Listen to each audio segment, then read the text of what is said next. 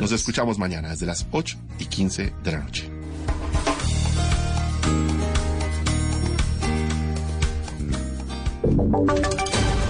Voces y sonidos de Colombia y el mundo en Blue Radio y bluradio.com, porque la verdad es de todos.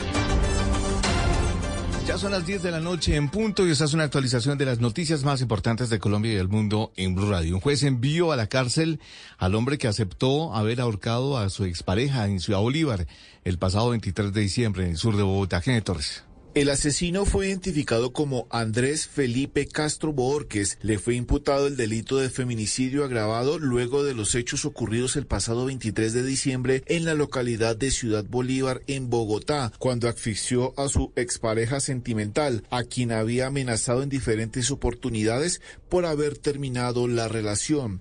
Castro fue presentado ante un juez de control de garantías quien imputó medida de aseguramiento privativo de la libertad en centro carcelario luego que aceptara los cargos. La fiscalía explicó que el agresor solía esconderse en la mitad de dos casetas fuera de la empresa donde trabajaba Lady Carolina Navarrete. Lady Carolina también comentó en vida que la maltrató psicológicamente, que no podía arreglarse, que ella ya vivía como en una cárcel. Durante la audiencia que se desarrolló en el complejo judicial de Palo Quemado, el órgano investigador reveló que el fatídico suceso fue presenciado por la menor de tres años, quien en este momento se encuentra bajo la custodia del ICBF, quien está en proceso de restablecimiento de sus derechos.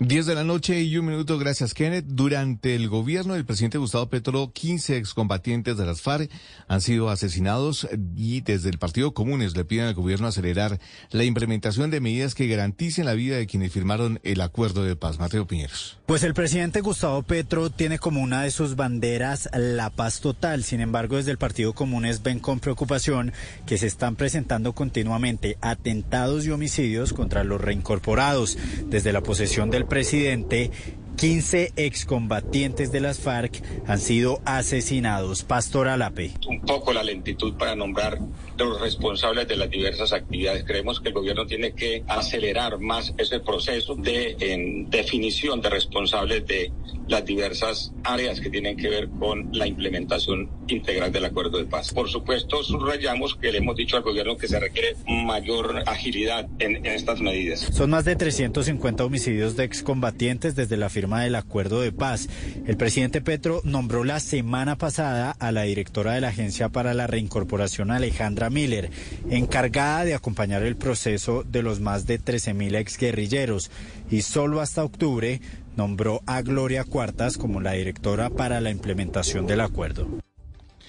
Gracias, Mateo. 10 de la noche y tres minutos. No para la polémica en Cali por cuenta de la participación de dos menores de edad en medio de las actividades de la corrida de toros de la Feria de Cali, informa Farid Cruz. La polémica reventó porque se confirmó la participación de dos menores de edad en las actividades programadas en la corrida de toros en la Plaza Cañaveralejo de Cali, entre ellos un torero de 15 años. El Ministerio de Trabajo prohibió la participación de los menores como medida de protección de sus derechos. Desde la alcaldía de Cali se anunció la suspensión de la corrida de toros y el cierre del lugar. Luego los organizadores de la empresa Tauro Emoción afirmaron que no se suspendía la corrida, pues no estaban violando la norma. Al final, los menores fueron retirados retirados del cartel de invitados. El concejal animalista de Cali, Terry Hurtado, celebró esta decisión. Logramos el propósito de proteger a los niños que estaban siendo expuestos a las corridas de toros, por lo menos al niño Marco y a la niña Mariana. Pero por otro lado, también falta que se resuelva la tutela que interpusimos en aras de proteger a los niños, niñas y adolescentes que están siendo llevados como espectadores a presenciar las corridas de toros, lo cual implica una forma de violencia psicológica para ellos y ellas. Las actividades de la Feria Taurina van hasta el próximo 30 de diciembre. 10 de la noche y cuatro minutos, la gobernación de Antioquia solicitó al Ministerio Público que adelante las investigaciones que correspondan para establecer la presunta responsabilidad de algún servidor público en la realización de corralejas en Caucasia, que recordemos dejaron ocho personas heridas. Santiago Valencia. El gobierno departamental pidió a las autoridades municipales que indaguen si el privado estaba cumpliendo con la normatividad que rige este tipo de actividades, que en el caso de Caucasia contó con la participación de menores, como explicó Lina Marcela del Río, gerente de protección y bienestar animal. Nos han reportado que muchos niños se han incluido en estas festividades y eso no está bien porque es una cultura que debemos ir erradicando. Además de rechazar los eventos porque ponen en riesgo la vida de las personas y los animales, aseguraron que quisieran que estos no se den en ninguna parte del departamento, aunque la norma lo permita. Rafael Blanco, secretario de Paz y No Violencia. Hagan un monitoreo, un seguimiento y además adopten los correctivos cuando se presenten situaciones donde se vean afectada la vida y la integridad. La ordenanza 18 de 2020 establece que si se van a desarrollar este tipo de espectáculos, estos deben contar con elementos que garanticen la protección de la vida de los animales. 10 de la noche, 5 minutos, hablamos eh, de noticias internacionales porque Benedicto XVI, el primer papa en renunciar a su pontificado desde los tiempos de Gregorio XII a principios del siglo XV, ha salido en muy pocas ocasiones de los muros del Vaticano ante su frágil estado de salud. Su funeral tendría condiciones especiales. Mariana Quintero. La Iglesia Católica se enfrenta nuevamente a una situación sin precedentes ante el reciente anuncio de la complicación de salud del Papa emérito Benedicto XVI de 95 años de edad y que en 2013 dejó el papado convocando a una elección inédita de sumo pontífice. Ante el eventual fallecimiento de Benedicto XVI, el Vaticano tendrá que seguir estrictas normas para su funeral. Sobre el tema nos habla Hernán Olano, vaticanista y profesor en Derecho Canónico de la Universidad de La Sabana. No hay un ritual específico que haya dado a conocer la Santa Sede. Sin embargo, se seguirían de todas maneras las normas que fueron establecidas desde hace mucho tiempo y ratificadas por Juan Pablo II. Es decir, en primer lugar, el arzobispo Georg Gaunstein, que es su secretario, tendría que tomarlo y preguntarle, Benedicto, ¿estás vivo? ¿Estás vivo? ¿Estás vivo? Tres veces y golpear con un martillo de oro la frente del Papa en esas tres ocasiones para tener alguna reacción. Si no es así, inmediatamente se cubre con un velo la cara del pontífice y empiezan todos los rituales del embalsamamiento para proceder a las exequias en la Catedral de San Pedro. Benedicto XVI ha salido en muy pocas ocasiones de los jardines vaticanos, una vez para visitar a su inseparable hermano en el hospital y en junio de 2020 cuando viajó hasta Ratisbona para verlo de nuevo pocas semanas antes de que él muriera. Gracias Mariana, 10 de la noche y 7 minutos hablamos ya de deportes porque Egan Bernal continúa su entrenamiento a tope para la temporada 2023 y ya realizó entrenamientos de más de 200 kilómetros en las carreteras de Cundinamarca. Santiago Garcés, buenas noches. Buenas noches Javier, en la población de Sueva, un municipio bastante montañoso de Cundinamarca, el ganador del Tour de Francia y Giro de Italia, Egan Bernal, entrenó a más de 32 kilómetros por hora durante casi 7 horas a lo largo de un recorrido de 210 kilómetros en un entrenamiento a fondo en lo que representa su preparación para las grandes vueltas del 2023. El cipaquereño de 25 años de edad, quien busca una revancha tras un 2022 bastante difícil a causa del fuerte accidente que sufrió, publicó en sus redes sociales parte de su recorrido, en donde admiró el paisaje de las carreteras de Sueva. El pedalista de Lineos Grenadiers intensifica de esta forma su puesta a punto para su primera carrera del próximo año en la Vuelta a San Juan en Argentina, en donde tendrá como rival a Renko Ebenepol, una de las joyas y más duros contendientes del ciclismo mundial. Gracias Santiago, 10 de la noche y 8 minutos y vamos a la Feria de Cali con nuestra enviada especial Tata Solarte que sigue segundo a segundo la programación de la feria que esta noche tiene sonido de jazz. En el Festival de Jazz Tata Solarte. Noche de jazz es lo que estamos viviendo hoy en este cuarto día en la Feria de Cali. Nos hemos venido a una montaña espectacular. Sobre la calle Quinta, hacia arriba está el Parque Artesanal Loma de la Cruz. Y precisamente en este momento, en donde siempre están todos los artesanos durante todo el año, pues la Alcaldía de Cali, Corfe Cali, han dispuesto una tarima en donde se exaltan géneros diferentes a la salsa. Ya hemos tenido noche andina, hoy blues, jazz, mañana tendremos rock y así la Feria de Cali invita a disfrutar varios géneros musicales y especialmente a vivir esta fiesta en paz. Así que es otro de los espectáculos gratuitos que tiene esta feria que finaliza el próximo viernes 30 de diciembre y que aquí en el Parque Artesanal Loma de la Cruz desde las 4 de la tarde y hasta la 1 de la mañana pues tiene una programación cultural bastante variada para que ustedes no se pierdan ningún detalle de estos escenarios culturales de la feria. Noticias contra reloj en Blue Radio. Y cuando ya son las 10 de la noche y 9 minutos, la noticia en desarrollo. Al menos 10 eh, personas han muerto y otras 30 resultaron heridas durante un enorme incendio que consumió la madrugada de este jueves un eh, casino ubicado en la ciudad camboyana de Poipet, muy cercana a la frontera con Tailandia, según informaciones que entrega a esta hora la policía. La cifra que es noticia, Fede Desarrollo publicó la última actualización de su informe Prospectiva Económica. El, pronóstico del Producto Interno Bruto crecerá un 7,7% para el 2022. Eso significaría que la economía colombiana estaría un 10,8% por encima de los niveles de prepandemia, es decir, del año 2019. Y quedamos atentos porque la Procuraduría abrió investigación contra el congresista John Núñez por eh, presuntamente agredir a un escolta. El desarrollo de esas y otras noticias en blurradio.com continúen con bla bla bla. Conversaciones para gente despierta. Estás escuchando en un mundo donde él hará que tu peor pesadilla se haga real. Siente miedo real como nunca antes. Creo que sí lo he sentido antes. ¿Qué? Dije como nunca antes. Suena como cualquier otro trailer de terror, la verdad. Sí, tienes razón. Hey, aquí tienes algo de leche real para que relajes esa voz de monstruo. Gracias, pero esta es mi voz real. Ah, ya veo. Ah, deliciosa. Hey, esta película es horrible. Corte y queda. Qué real. Got milk?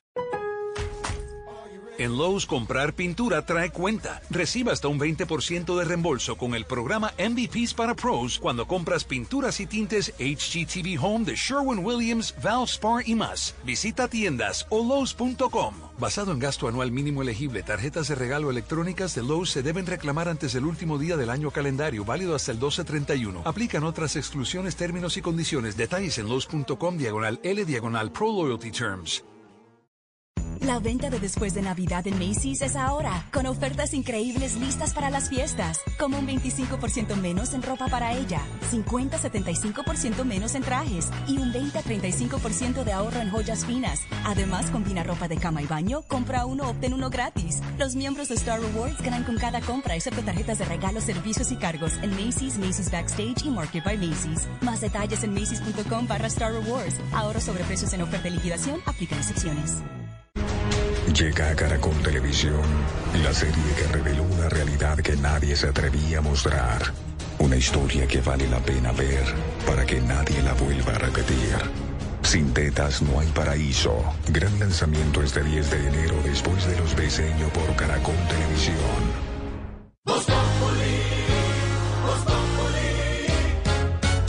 Este 31 de diciembre y no se puede perder el especial de Voz Populi en vivo y en directo. Por supuesto, todo el equipo de Voz Populi. Venga, venga, tenga su premio. No, este señor, no me interesa. No, bueno, señor. Bueno, hey, hey, nos vemos todos el 31. El amarillelo, que traigan el amarillelo y las viejas. Ah, yo traigo las viejas, papi. Podemos hacer una oración. Ay, claro que sí, Aurorita, lo que quiera. El Padre, el Hijo. No, pero ese día, en este gran especial Post Populi, va a estar despidiendo el año desde las 10 de la noche este 31 de diciembre. 31 de diciembre humano. En este fin de año, Blue Radio presenta una serie de especiales con el servicio informativo en donde recordaremos los hechos más relevantes de este año y nos prepararemos para el 2023. 31 de diciembre, 2 de la tarde, las 10 noticias nacionales del 2022. Gustavo Petro es nuevo presidente. Los acontecimientos que recordará Colombia como los más importantes del año.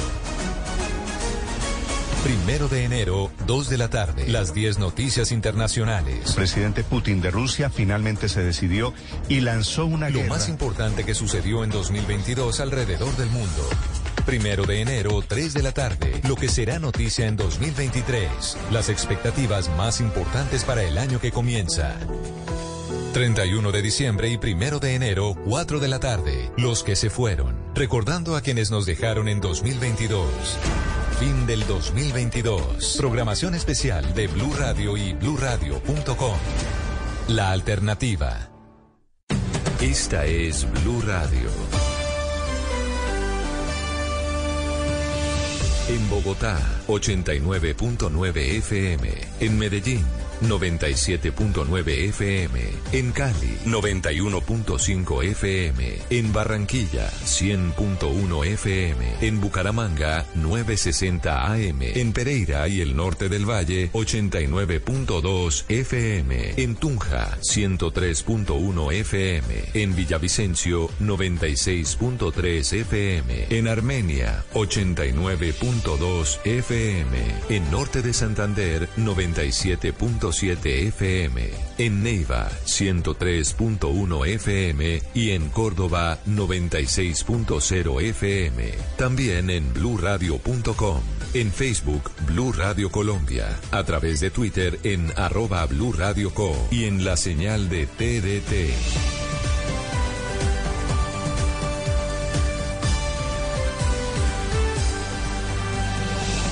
Blue Radio, la alternativa.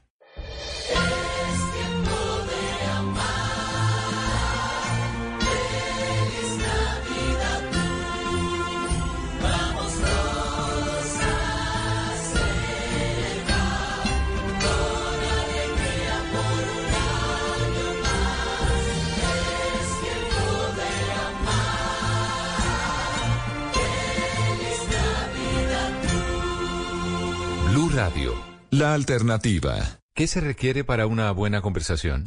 Un buen tema, un buen ambiente, buenos interlocutores, preguntarles a los que saben y dejar que todos expresen su opinión. Cada noche encontraremos los ingredientes necesarios para las mejores conversaciones en Bla Bla Blue. La manera ideal de terminar el día y comenzar uno nuevo. Aquí comienza Bla Bla Blue. Conversaciones para gente despierta. En vivo, desde el estudio principal de Blue Radio, en Bogotá, Colombia. Aquí está Bla Bla Blue. Muy buenas noches a todos los oyentes premium de Bla Bla Blue. Muchísimas gracias por su sintonía. Oiga, ¿cómo les ha ido hoy? Muchas inocentadas. ¿Les aflojaron el salero para dañarle la sopa? ¿O con el ajuste del salario mínimo del año entrante ya fue mucha la inocentada para el 2023? Bienvenidos a Bla Bla Blue Premium, una entrega de las mejores conversaciones, los mejores momentos del 2022. Todo esto con nuestros grandes invitados y sus anécdotas en edición de lujo coleccionable de aquí hasta el 9 de enero.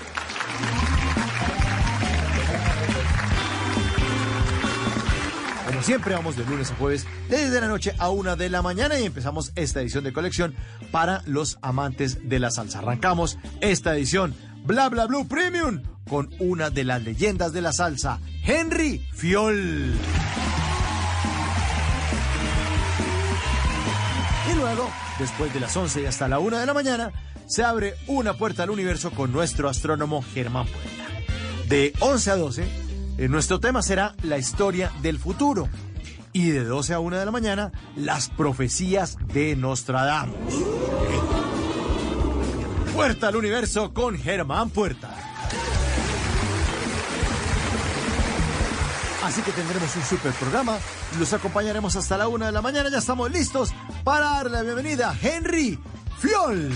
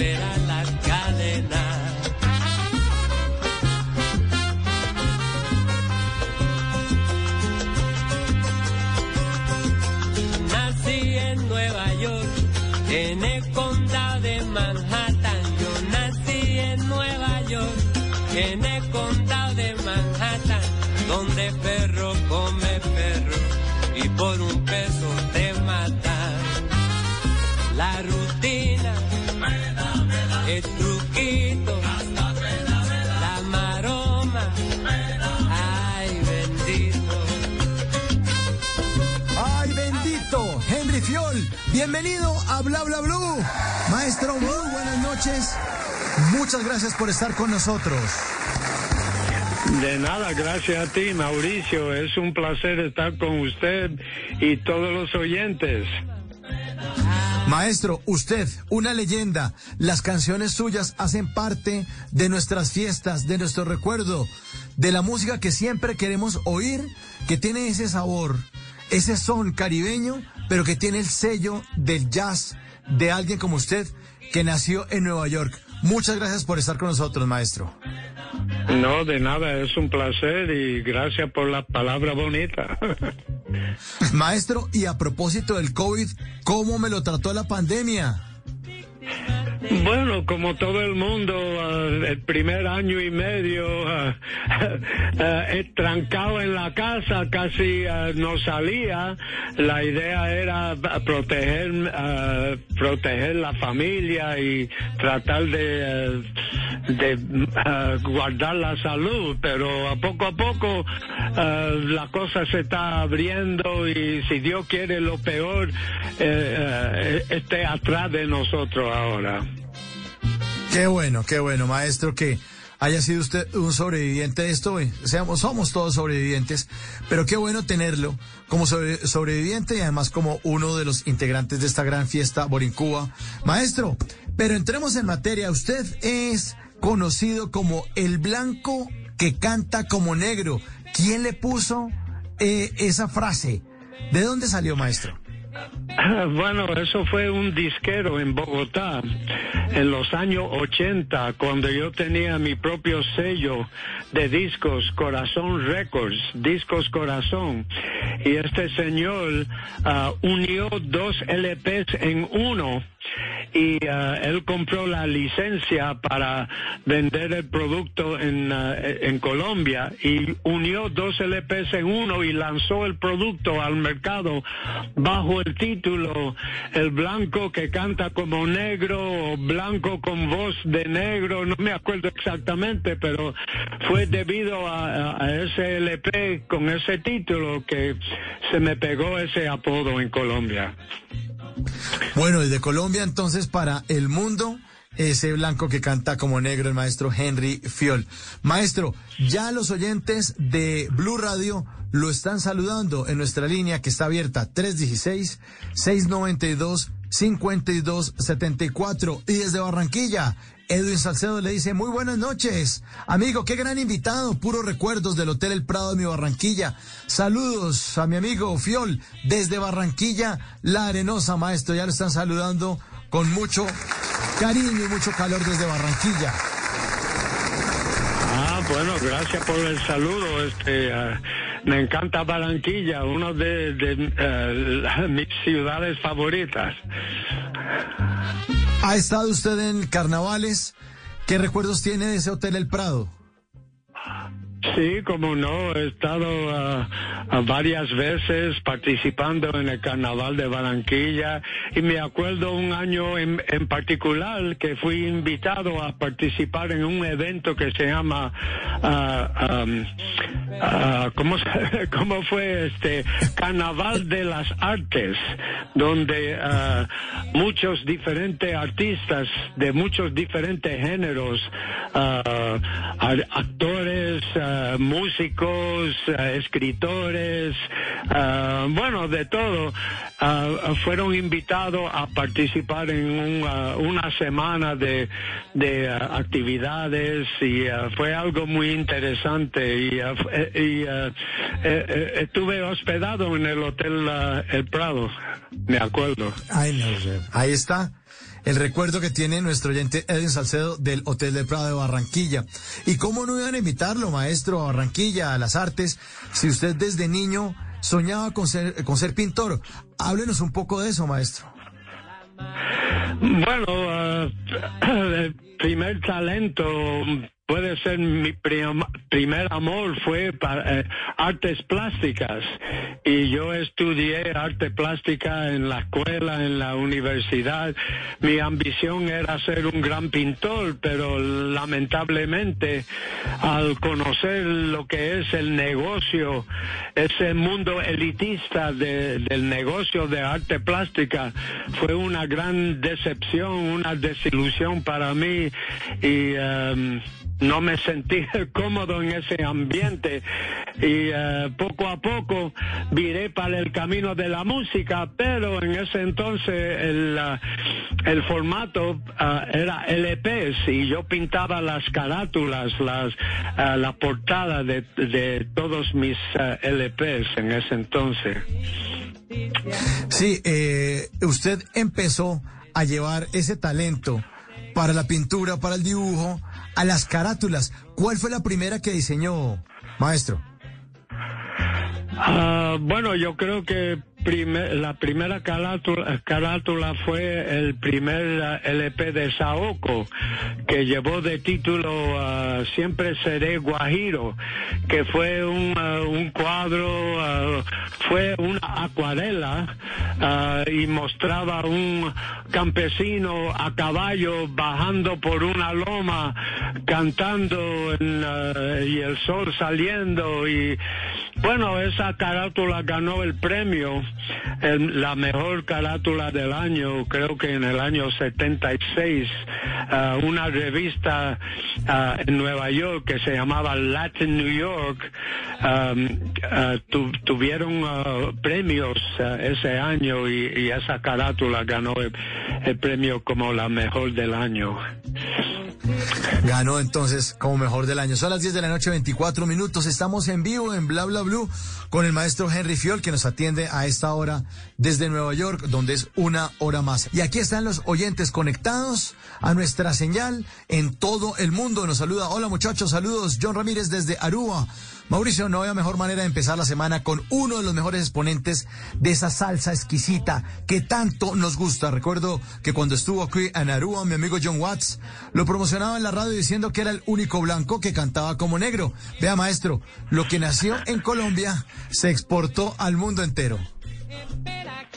Bueno, eso es interesante porque con Saoko el primer viaje que se hizo, que hicimos, fue a, Curazao.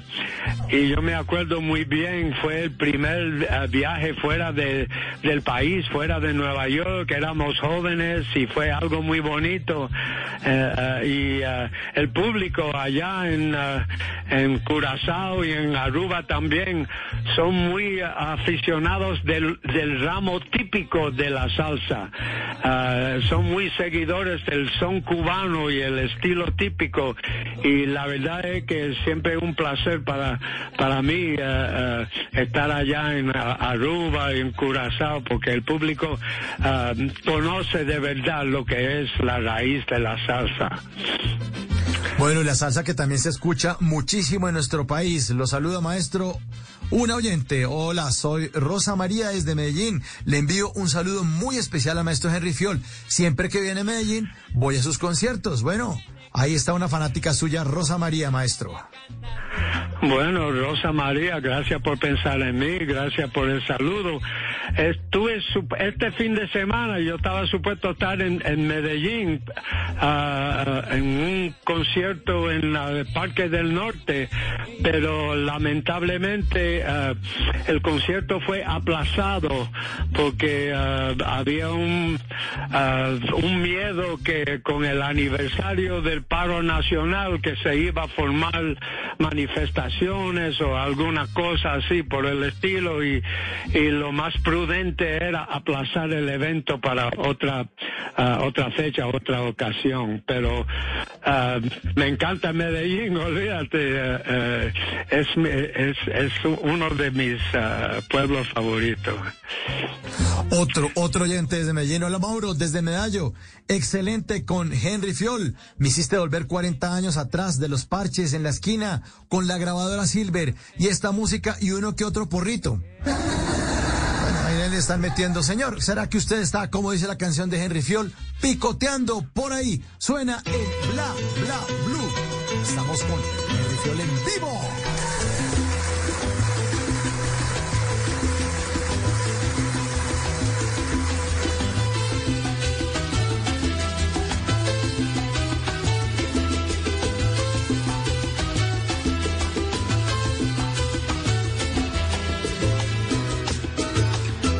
Bla bla blue.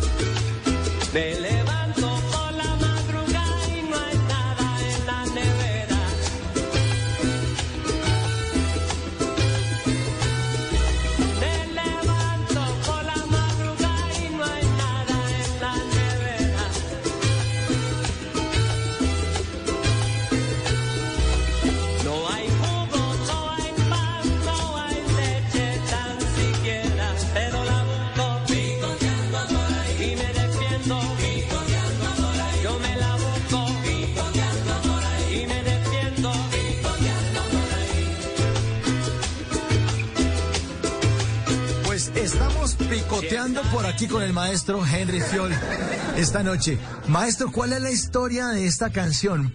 ¿Qué significa andar picoteando por ahí? bueno, interesante. Ah, ah, un día ah, yo estaba ah, charlando con el bongocero de, de mi grupo y le pregunté qué tal, qué está pasando Ah, y me contestó, ah, bueno, ya tú sabes, picoteando por ahí. Y ah, no sé, como que esa frase me llamó la, la atención y... decidí componer una canción usando esa frasecita, picoteando por ahí. Eso quiere decir, como dicen ustedes en Colombia, rebuscando, que uno se defiende ahí rebuscando, inventando en la calle. Eso es lo que quiere decir la picoteando por ahí.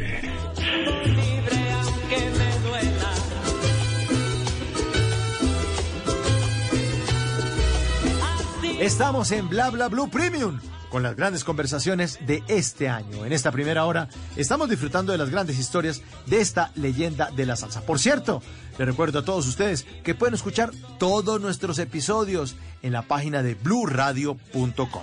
Y ahora sí, continuamos en Bla Bla Blue Premium con Henry Fiol.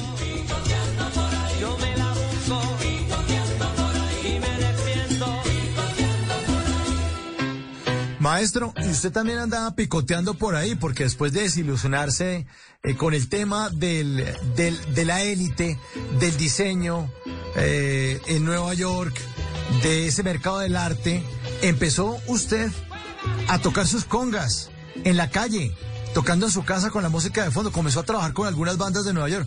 Cuéntenos un poco de esos inicios, Bueno, de esa sí, conexión antes con la de música. ser cantante yo comencé como conguero y yo ah, comencé tocando conga en casa con mis discos, pero también yo participaba en las rumbas, la- la- los rumbones que se formaban aquí en, en la playa, en ah, los barrios, en los parques en Nueva York y este am, bueno y también después de eso comencé a trabajar con diferentes grupos en Nueva York como conguero y corista y alrededor del año 74 más o menos formamos el conjunto Saoko y ahí fue cuando me inicié como cantante o voz líder se puede decir.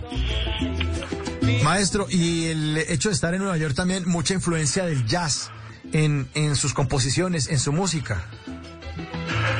Bueno, un poco sí, porque este ah, yo me crié en Nueva York, el oído mío es ah, un poquito diferente, es ah, un, un oído americanizado, porque yo me crié en Nueva York escuchando música americana y entonces in- in- inclusive el jazz forma parte de, de lo que yo escuchaba y la música pop americana y yo yo he tratado de mantener la raíz de mi estilo en ah, eh, ah, la raíz basada en el son cubano y el ramo típico de la salsa pero encima de ese ritmo tradicional traté de, in- de incorporar y- o implementar elementos de jazz americano, de música brasileña, de música pop.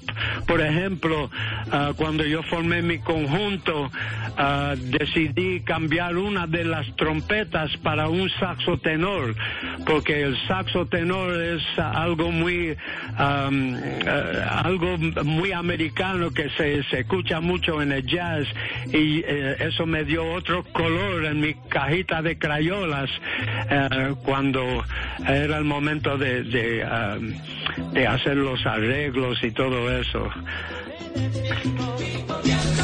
Y usted, maestro, como artista, como ese niño que soñaba con ser pintor, también empezó a meterle demasiado color a la música. Eh, sus tonos van de un lado a otro, ¿no? Eh, Ahí se alcanza a notar en esto, en las canciones. Háblenos un poco de eso, maestro. Bueno, siempre me gustaba la música y todo eso, pero ah, lo que pasó conmigo fue que ah, yo visité Puerto Rico cuando yo tenía como 13, 14 años y ah, tuve la dicha de ver en vivo el- esa tremenda agrupación Cortijo y su combo cantando Ismael Rivera cuando estaba en su apogeo con temas como El Negro Bembón y Severa y Quítate de la vía, la vía Perico y todo eso.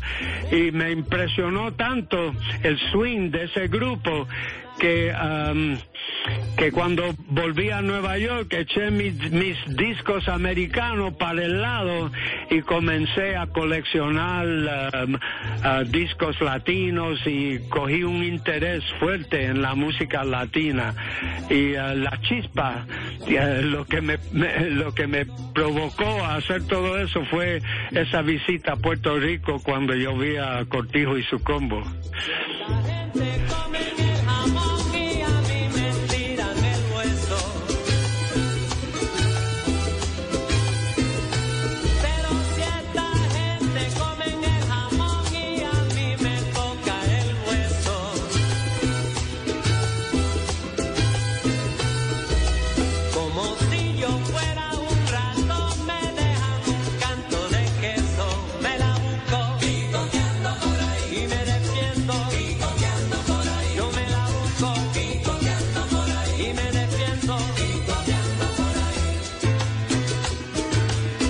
Esta noche estamos con el maestro Henry Fiol en Bla Bla Blue, en Blue Radio en Colombia. Para todos nuestros oyentes, un saludo que nos escuchan alrededor del mundo. Saludos también a Luis Fernando, el profe de filosofía, que nos está sintonizando en la frecuencia de Medellín 97.9.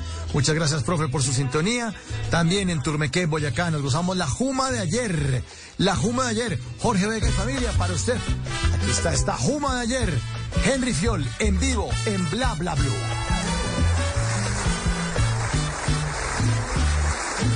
Quiero matar un capricho que tengo en el corazón. Voy a coger un jalao con tremendo asilón. Búscame una cuchara, una botella y un cajón. A formar un parrandón. Y así matar el capricho que tengo en el corazón. Sí,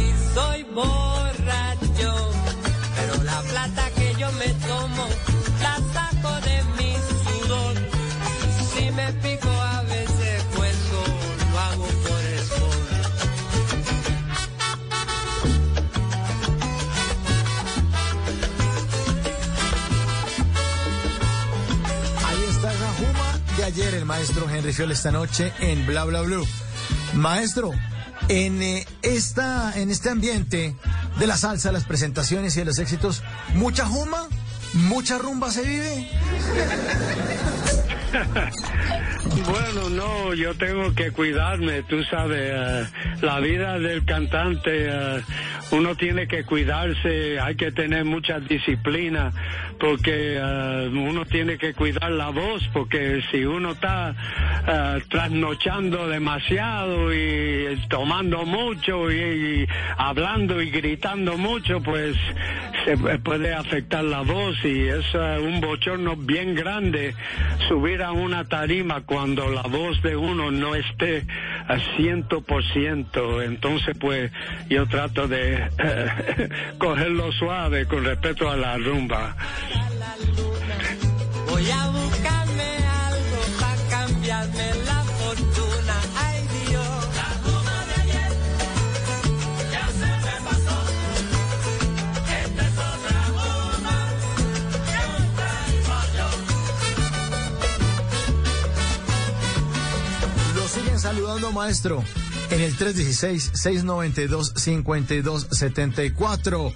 Los saludan desde Estados Unidos. Dice, wow, Mauro, qué recuerdos con el maestro Henry Fiol. Inmigré eh, a Estados Unidos en el año 2000, a New Jersey, quemándome los dedos, haciendo donas. Escuchábamos las emisoras latinas de New York City y se me chamuscaban las donas bailando y cantando, picoteando por ahí esa salsa rica y pegajosa del maestro Fiol. Gracias, bla, bla, bla. Bendiciones para el maestro. Que Dios lo cuide y lo guarde. El mensaje se lo manda Simón Patarroyo desde Winter Park, desde la Florida, en Estados Unidos.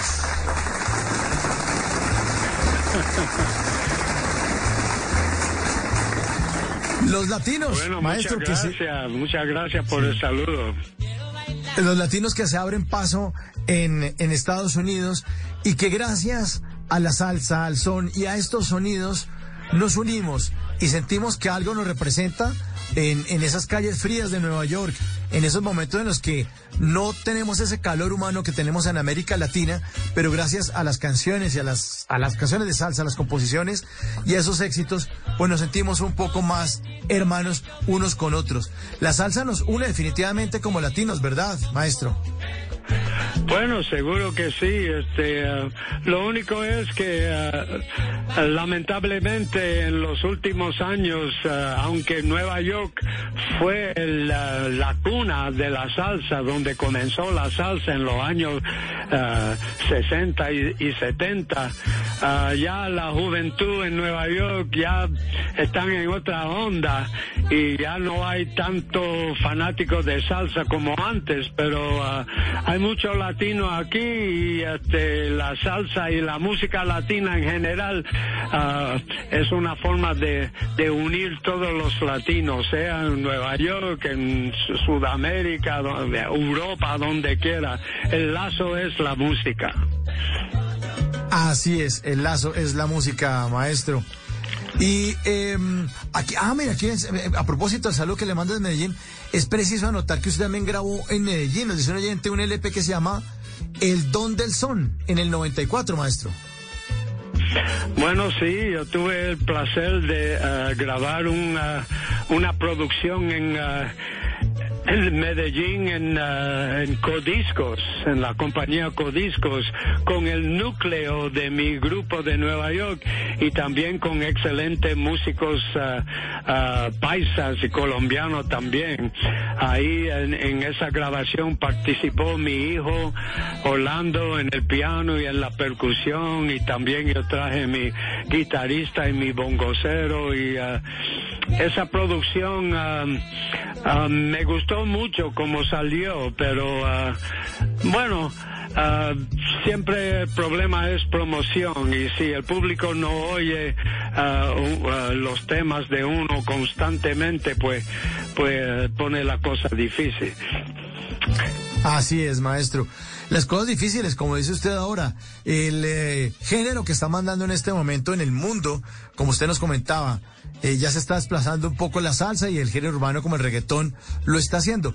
Pero ustedes en los años 60 y 70 estaban generando un fenómeno parecido al que se está viviendo en este momento en Nueva York con la salsa. ¿Cómo se vivía en ese entonces a estos innovadores con ese nuevo ritmo y con esa mezcla que llamaron salsa en esos años, maestro? Bueno, salsa fue una palabra que inventó ah, el, el sello ah, Fania para ah, y fue algo bueno porque en aquel entonces no había un término, un, un- una etiqueta para este estilo de música tropical porque la música latina incluía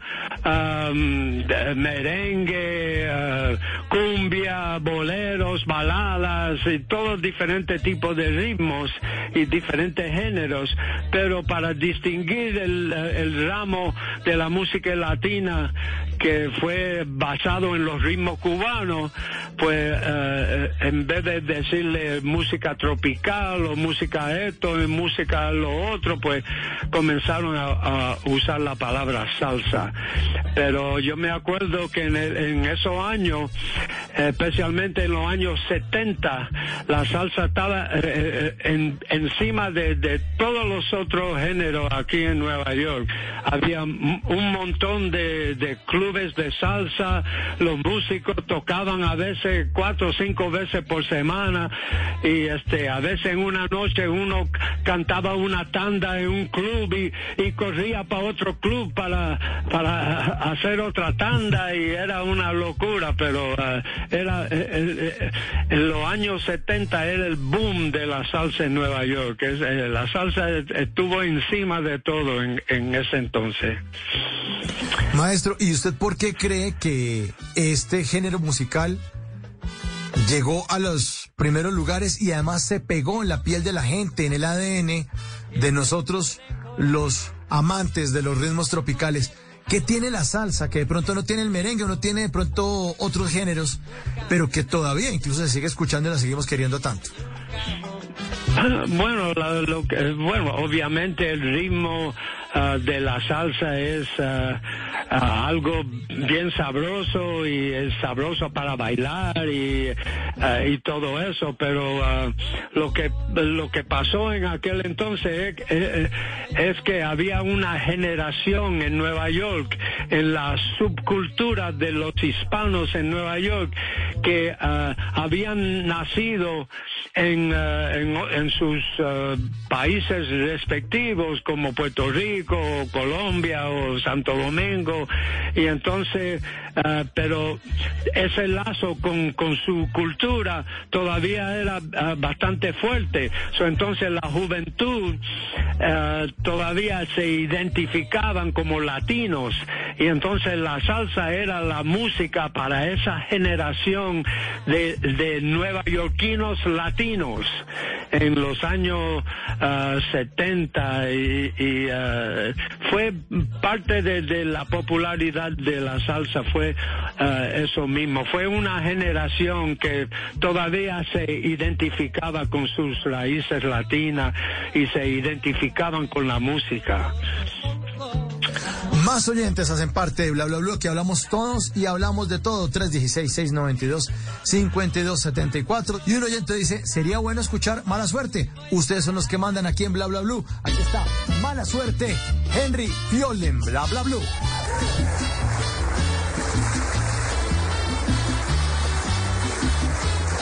Bla bla blue.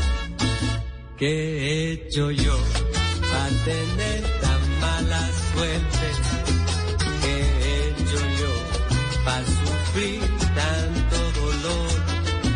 Triste dolor de vivir siempre angustiado, de vivir siempre frustrado, buscando algún remedio para mi pobre situación. Qué mala suerte, no tiene comparación. Voy a contarle lo que a mí me pasó. Oigan, señores, presten mucha atención. Esto sí es algo serio, esto es algo súper malo, pero está camarón. Lo que me sucedió. Juego el 701, sale el 702.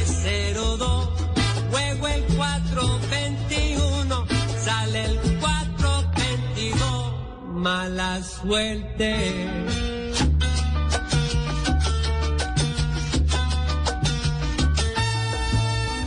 Yo seguí con la bolita y mi número salió. Y me dijo el politero, el banquero se murió. Mala suerte. Pues buena suerte. Buena suerte, nuestro querido oyente Alex from Spain. Alex en España dice saludos, qué invitado tan grande. Recuerdo cuando lo vi en un club en Londres llamado Elephant and Castle. Ahí lo recuerdan, maestro, su presentación en Londres. Bueno, yo, no sé a cuál te refieres. Yo he visitado Lon- Londres en varias ocasiones, diferentes presentaciones. Ah, yo me acuerdo ah, un evento en particular que había un gran apagón en ah, la parte noroeste de los Estados Unidos y Yo, eh, todos los vuelos ah, eran cancelados y, eh, y- y era un gran evento, un festival hi- es- hispano en un, en un parque con miles de personas en Londres. Y yo llegué a última hora y, eh, fue directamente del aeropuerto para el hotel para cambiarme para la tarima, olvídate, eso fue milagro que conseguí un vuelo para llegar a, a realizar el evento a tiempo. Pues ahí llegó el maestro a tiempo a sus presentaciones. Otra pregunta, maestro. Un saludo al maestro Henry Fiol. Su rumba no tiene fin. Pregunta, ¿qué es de su hijo? ¿Todavía está en la orquesta? ¿Todavía Orlando lo acompaña? Le preguntan. Bueno, no, lo que pasa, lo que pasa con eso es que ah, varios años atrás Orlando se mudó de Nueva York para Filadelfia y duró como 10 años o más en Filadelfia y ahora ah, hace unos cuantos años se mudó para Carolina del Norte y este debido a la distancia ya no es integrante de mi orquesta como antes.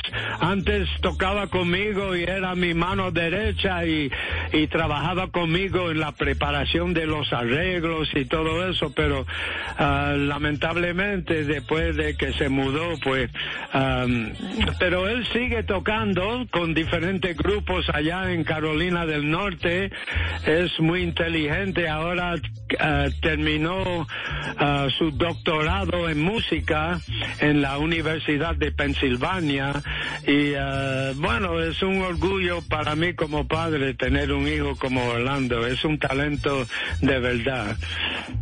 Qué bonito. Orlando, su hijo, que empezó a trabajar con usted en 1989, en ese álbum que se llama Renacimiento, Rebirth, de 1989. Le preguntan más cosas por acá. Ah, bueno, lo saludan también. Me llamo Juan Carlos Escobar, soy productor de salsa con Eddie Montalvo, Fania All Star en Nueva York. Henry Fiol es mi ídolo, estoy en Cali, pero vivo en New York City. Un saludo para el maestro desde parte, de parte de este productor Juan Carlos Escobar. Bueno, gracias por el saludo, Juan Carlos. Ah, espero que, que está, ah, que el programa te, te esté gustando. A nosotros nos encanta, maestro, tenerlo esta noche. Otro saludo aquí desde el estado de Táchira, en Venezuela. Mi respeto al maestro Henry Fiol. Desde la parroquia 23 de enero, Caracas, Venezuela. El doctor Efraín Páez Rubio, estado de Táchira, Venezuela. Ahí está, saludándolo desde Rubio. Maestro, también grandes presentaciones en países como Venezuela. Oh, sí, Venezuela, yo iba todos los años a Venezuela, a veces más de una vez al año, dos veces al año, y yo hacía esos conciertos grandes en el Poliedro, en Caracas, y bueno, ah, lamentablemente la situación ah, en Venezuela ahora no, no se presta para espectáculos y ah, me hace mucha, mucha falta Venezuela. Extraño Venezuela mucho porque tengo gratos recuerdos de todos los, eh, los años eh, viajando a Venezuela, y re- realizando los conciertos allá y el público, olvídate. Gran, gran país, nuestro hermano país que está al oriente de Colombia. Oriente, como la canción de Henry Field suena en Bla Bla Blue.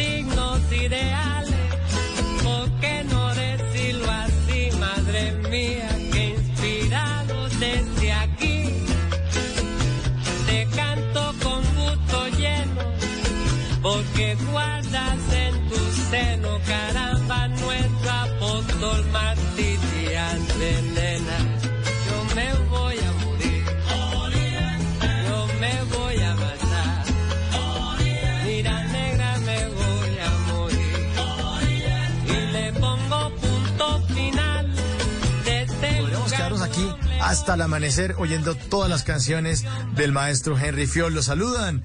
Dicen, Oriente, demasiada música, qué bien este gran personaje. Mis saludos de Medellín, María, con gran admiración. Qué buen programa. Claro, eh, nuestro invitado, cómo no, va a hacer que nosotros tengamos un gran programa para todos los oyentes de Blue Radio. Estos años de música, más de 50 años de historia, maestro Henry Fiol, ¿cuál ha sido ese momento inolvidable para usted durante toda su carrera? Que usted dice, definitivamente este fue el mejor momento de Henry Fiol. Bueno, la que son más de 50 años, yo creo que ya van como 52 años ya en la música y eh, tantas experiencias eh, bonitas a través de los años. Si no sé si puedo este escoger eh, un solo momento, pero yo sí me acuerdo que en Medellín después de tantos años que no había espectáculos en Medellín debido al problema de- del peligro en la calle y, no había ah, ambiente para espectáculos y para la rumba y para la música. Y entonces por fin cuando se abrió la ciudad de Nueva York, de Medellín, yo creo que fue en el año 94, si no me equivoco, en la Plaza de Toro, yo realicé un concierto junto con ah, el gran ah, Cheo Feliciano, que lamentablemente ya no está con nosotros, pero esa noche fue in- inolvidable para mí porque yo nunca he visto tanto entusiasmo. Había mucha hambre en Medellín en aquel entonces para ver un artista, un, un, un espectáculo después de tantos años que la cosa estaba cerrada.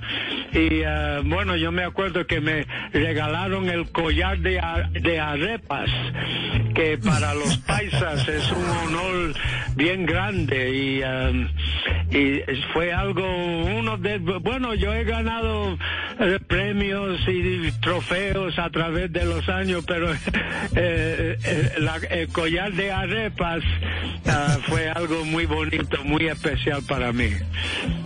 Claro, y ese en ese entonces le dijeron, maestro, zúmbale, zúmbale, como su canción, Henry Fiol, de Bla Bla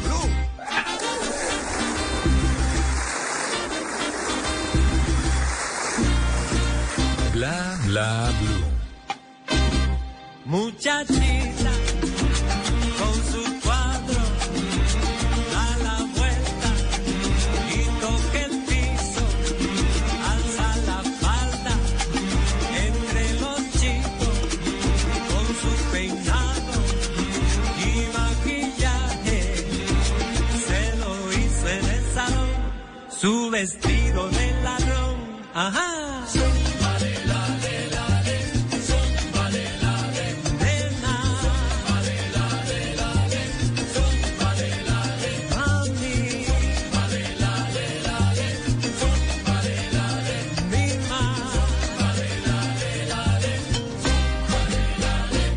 Ay, nena, no te compares. Lo saluda maestro en nuestra línea 316-692-5274. Leopoldo, Leopoldo Donado desde Barranquilla dice felicitaciones a Bla Bla por este invitado maestro. ¿Cuándo lo esperamos en esta bella ciudad que tanto lo queremos y escuchamos? Saludos desde Barranquilla, maestro. Bueno, gracias por el saludo. Un placer estar con, con todos ustedes esta noche. Algo muy bonito. Gracias por la oportunidad, a Mauricio. Claro que sí, maestro. Y ya para ir cerrando, vamos con una buena canción. Préndame el fogón porque aquí está. Si tú cocinas, ¿cómo caminas? Pues baila con Henry Fiol en Bla Bla Blue.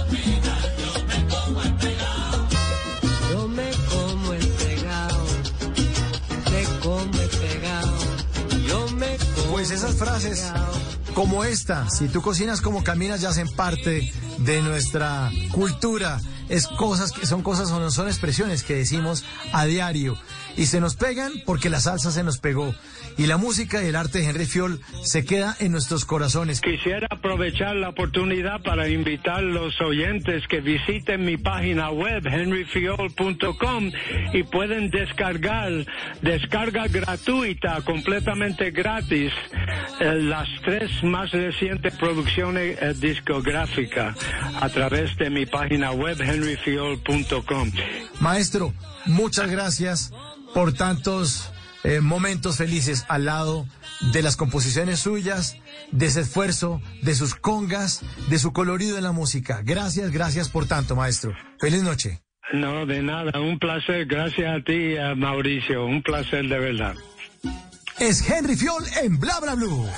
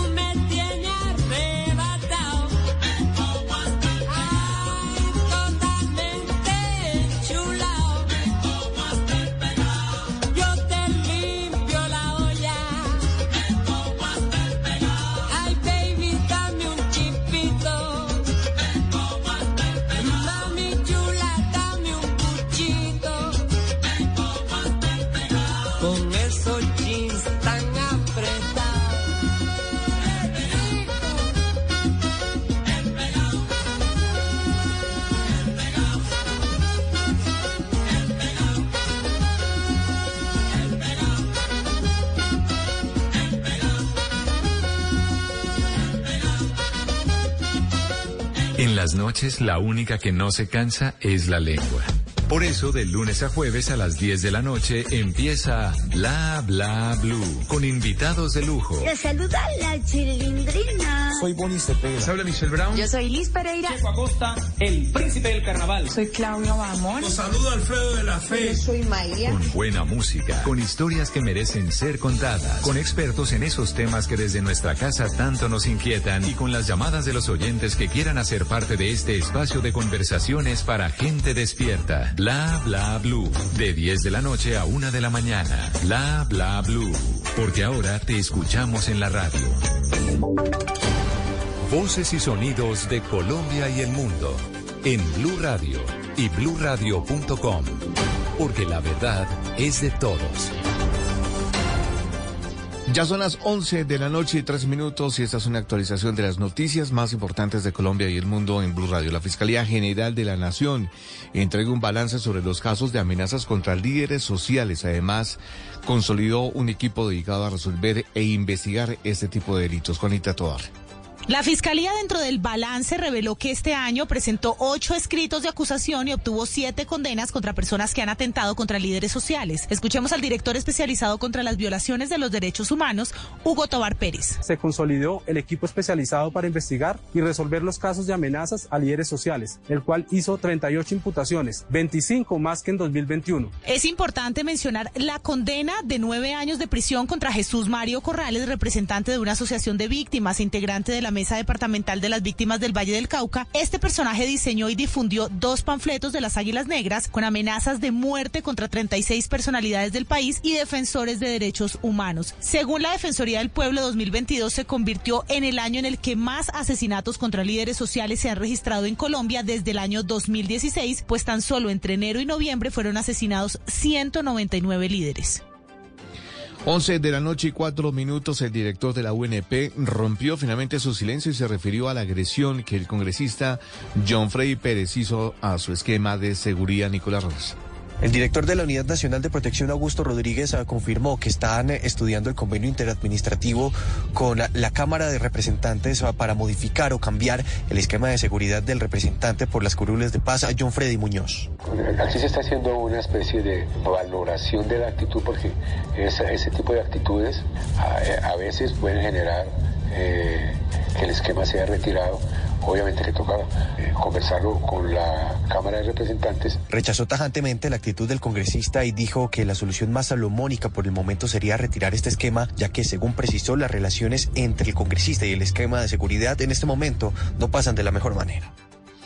11 de la noche y 5 minutos, la unidad de búsqueda de personas dadas por desaparecidas recuperó en el cementerio de Saravena, en el departamento de Arauca, cuatro cuerpos de personas desaparecidas en el conflicto armado en esa zona del país. Catarina Vargas. Así recuerda este hombre a su hermano, un joven de 33 años que soñaba con escribir un libro sobre las costumbres y particularidades de cada región de nuestro país. En una de esas caminatas fue asesinado por grupos armados en Fortula, Arauca. Lo despachamos sin plata, a ver qué iba a hacer. Mi papá me dijo, no, vaya llévele como 300 mil pesos, vaya alcáncelo y se los da para que se ayude. No lo volví a ver. Bye. Así mantuviera la manzana en moto en desaparecía el muchacho, desaparecía, desaparecía. Desde esa llamada han pasado seis años sin rastro alguno y sí con una zozobra infinita por no tener noticias de su ser querido. Zozobra que también invadió a los familiares de dos hermanos. Uno de ellos tenía labio leporino y paladar hendido, por lo que se le dificultaba hablar y al parecer esa habría sido la razón para que hombres armados ingresaran a la finca donde vivían, los torturaran y asesinaran hace 15 años en Los recuerdos que tenemos de ellos son muy hermosos, porque ellos eran divertidos, buenos trabajadores en la finca. Y tenían muchas cosas que, o sea, tenía muchos recuerdos de ellos, pero ya tanto tiempo, imagínense ustedes, pues uno sí, va pasando el tiempo y siempre hay cosas que se olvidan, pero de ello no nos vamos a olvidar nunca. Según datos de la Unidad de Búsqueda de Personas Dadas por Desaparecidas entre 1972 y 2016, han desaparecido más de 1.085 personas en zonas como Arauca, Boyacá y Norte de Santander. 11 de la noche y 7 minutos, las autoridades capturaron a cinco integrantes de, la banda criminal La Inmaculada en Turuá. Estas personas tenían atemorizados a los comerciantes de este municipio del Valle del Cauca, Paula Gómez. En medio de un envolvente operativo adelantado en las últimas horas por parte de las autoridades, fue posible la captura de cinco integrantes de la banda criminal La Inmaculada o la oficina del municipio de Tuluá. De acuerdo con las autoridades, estas personas tenían intimidados a los comerciantes, especialmente de la zona de la galería del municipio, quienes amenazaban con atentar contra su vida si no accedían a sus pretensiones, pues fue así como agentes encubiertos tendieron una trampa y citaron a los delincuentes en un punto de la ciudad para entregar supuestamente 30 millones de pesos, pero finalmente terminaron siendo capturados. Estas personas además tienen antecedentes judiciales por homicidio, tráfico de estupefacientes y hurtos. Entre los capturados se encuentran dos mujeres, alias Ana y alias Jennifer, encargadas de distraer con sus atributos a las autoridades para pasar desapercibidas mientras cometían los actos delincuenciales. 11 de la noche y 8 minutos, el sistema de salud está en alerta porque justo en esa época es cuando más aumenta el abandono de adultos mayores en los centros de salud. Ana María Celis. Por estas épocas les preocupa a las CPS el aumento en el número de casos de abandono social en los abuelos. El problema es que este tipo de situaciones pueden desencadenar consecuencias irreversibles, iniciando una exposición al paciente a infecciones que pueden empeorar su patología de base o incluso causar la muerte. Sandra Milena Vega, gerente regional de la nueva EPS. Pacientes adultos mayores en situación situación de abandono social en clínicas y hospitales.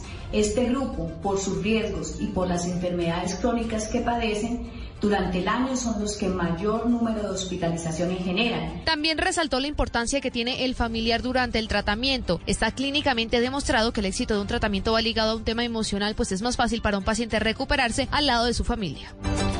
11 de la noche y 9 minutos, la gran mayoría de los colombianos hará recortes a su presupuesto de vacaciones para el año entrante. Marcela Peña. Con esta inflación el precio de todo está por las nubes y ni siquiera las vacaciones se salvan. Según este sondeo de Booking, un 46% de los colombianos considera que ya es bastante prudente a la hora de sacar la billetera en sus vacaciones. Sin embargo, el 74% está planeando sacar las tijeras y recortar aún más ese presupuesto. Para eso hay diversas alternativas sobre la mesa. La mayoría piensa, por supuesto, en sacarle todo el partido posible a las promociones, ofertas y trucos de viajero que permitan ahorrarse unos pesos extra. Los más jóvenes tienen como estrategia organizar viajes de último minuto, mientras que los más mayores prefieren organizar sus viajes con demasiada anticipación y con eso pueden obtener precios preferenciales. Además, una buena parte de los viajeros optará por la temporada baja para sacarle más partido a su dinero. Eso sí, teniendo cuidado con el clima, que va a ser uno de los factores determinantes en este 2023.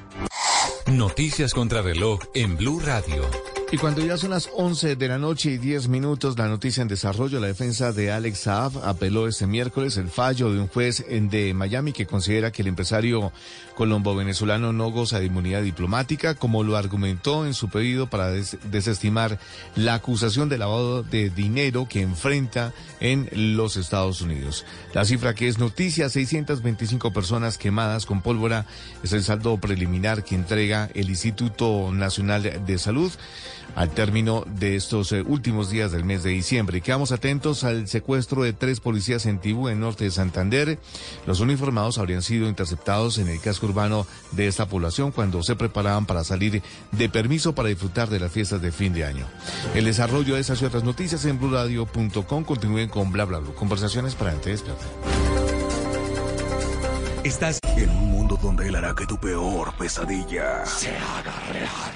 Siente miedo real como nunca antes. Creo que sí lo he sentido antes. ¿Qué? Dije como nunca antes. Suena como cualquier otro trailer de terror, la verdad. Sí, tienes razón. Hey, aquí tienes algo de leche real para que relajes esa voz de monstruo. Gracias, pero esta es mi voz real. Ah, ya veo. Ah, deliciosa. Hey, esta película es horrible. Corte y queda. ¡Qué río! ¿Got milk? Este 31 de diciembre no se puede perder el especial de Voz Populi en vivo y en directo. Por supuesto, todo el equipo de Voz Populi. Venga, venga, tenga su No, premio. no, Este señor, no me interesa. No, Bueno, señor. bueno, bueno, ¡Hey! ¡Hey! Nos vemos todos el 31. El amarillelo, que traigan el amarillelo y las viejas. Ah, yo traigo las viejas, papi. Eh, Podemos hacer una oración. Ay, claro que sí, Aurorita, lo que quiera. Del Padre, el Hijo. es No, que- pero ese día, en este gran especial Post Populi, va a estar despidiendo el año desde las 10 de la noche, este 31 de diciembre. 31 de diciembre humano. Ignition sequence starts. Liftoff. We have a liftoff. 32 minutes past the hour. Cada martes los navegantes de Bla Bla Blue estarán invitados a un viaje hacia las maravillas del universo. Tranquility Base here. The Eagle has landed. Bla Bla Blue presenta Una puerta al universo con el astrónomo Germán Puerta. Todos los martes, después de las 11 de la noche, en Bla Bla Blue. Las mejores conversaciones sobre el universo y sus inquietantes misterios. Ahora, Germán Puerta nos abre la puerta del universo en Bla Bla Blue. Bla Bla Blue. Conversaciones para gente despierta.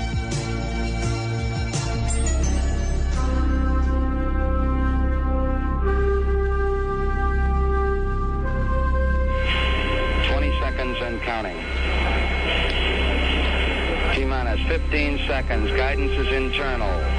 12, 11, 10, 9. Ignition sequence start. 6, 5, 4, 3, 2, 1, 0. All engine running. Liftoff. We have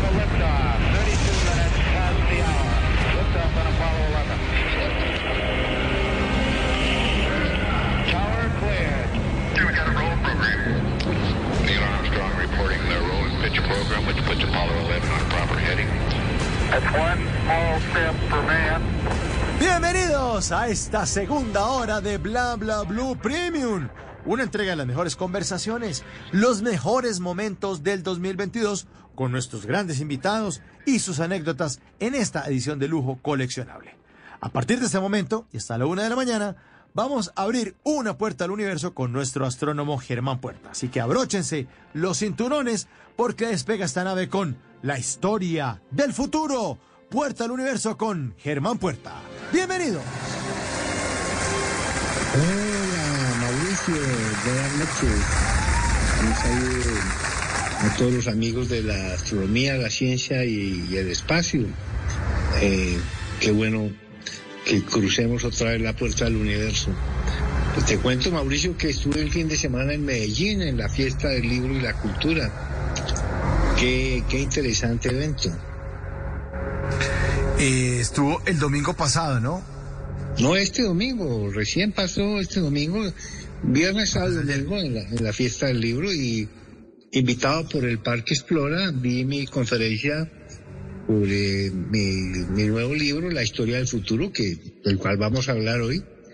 Pero me, me pareció encantadora la fiesta del libro. El sitio es maravilloso, el, todo el área del jardín botánico convertida en un palacio del libro. Eh, y muchísimo público, sobre todo el día, el día domingo. Hizo un clima precioso. Y, y creo que el libro sigue muy vigente, ¿no? Vigente, sí. Muy buenos comentarios eh, me han hecho las personas que siguen Bla Bla Blue y que lo pudieron ver y que fueron testigos de su presencia el pasado domingo. El 11 de septiembre a las 7 de la noche estuvo nuestro queridísimo Germán Puerta en esta fiesta en el Parque Explora presentando su libro La historia del futuro, una mirada al pasado para anticipar ese, ese, ese momento incierto que todos tenemos los seres humanos ese no saber qué pasará al otro día, ni siquiera un segundo después, no sabemos qué va a pasar dentro de cinco minutos. Bueno, en realidad lo, lo describes muy bien porque el ser humano es el único de esta especie planetaria que se interroga sobre el futuro. Todo el tiempo nos estamos haciendo preguntas, eh, por ejemplo, ¿quién va a ser el próximo presidente? Eh, bueno, esto ya es para dentro de cuatro años. ¿eh? ¿Cómo va a quedar el dólar? Que nos van a preguntar en el examen, cómo va a estar el clima el próximo fin de semana, eh, todo el tiempo. Y, y, y, a, y, a, interpretar o anticipar los eventos como parte de nuestra, de nuestra supervivencia personal y como sociedad. Uh, tenemos que tratar de anticipar los eventos si queremos realmente sobreponernos, por ejemplo, a, a los avatares de la naturaleza. Eh, el libro lo comienzo con una descripción bien interesante de la Feria Mundial de Nueva York de 1964. Eh, la, la, primera feria, pues la era del espacio.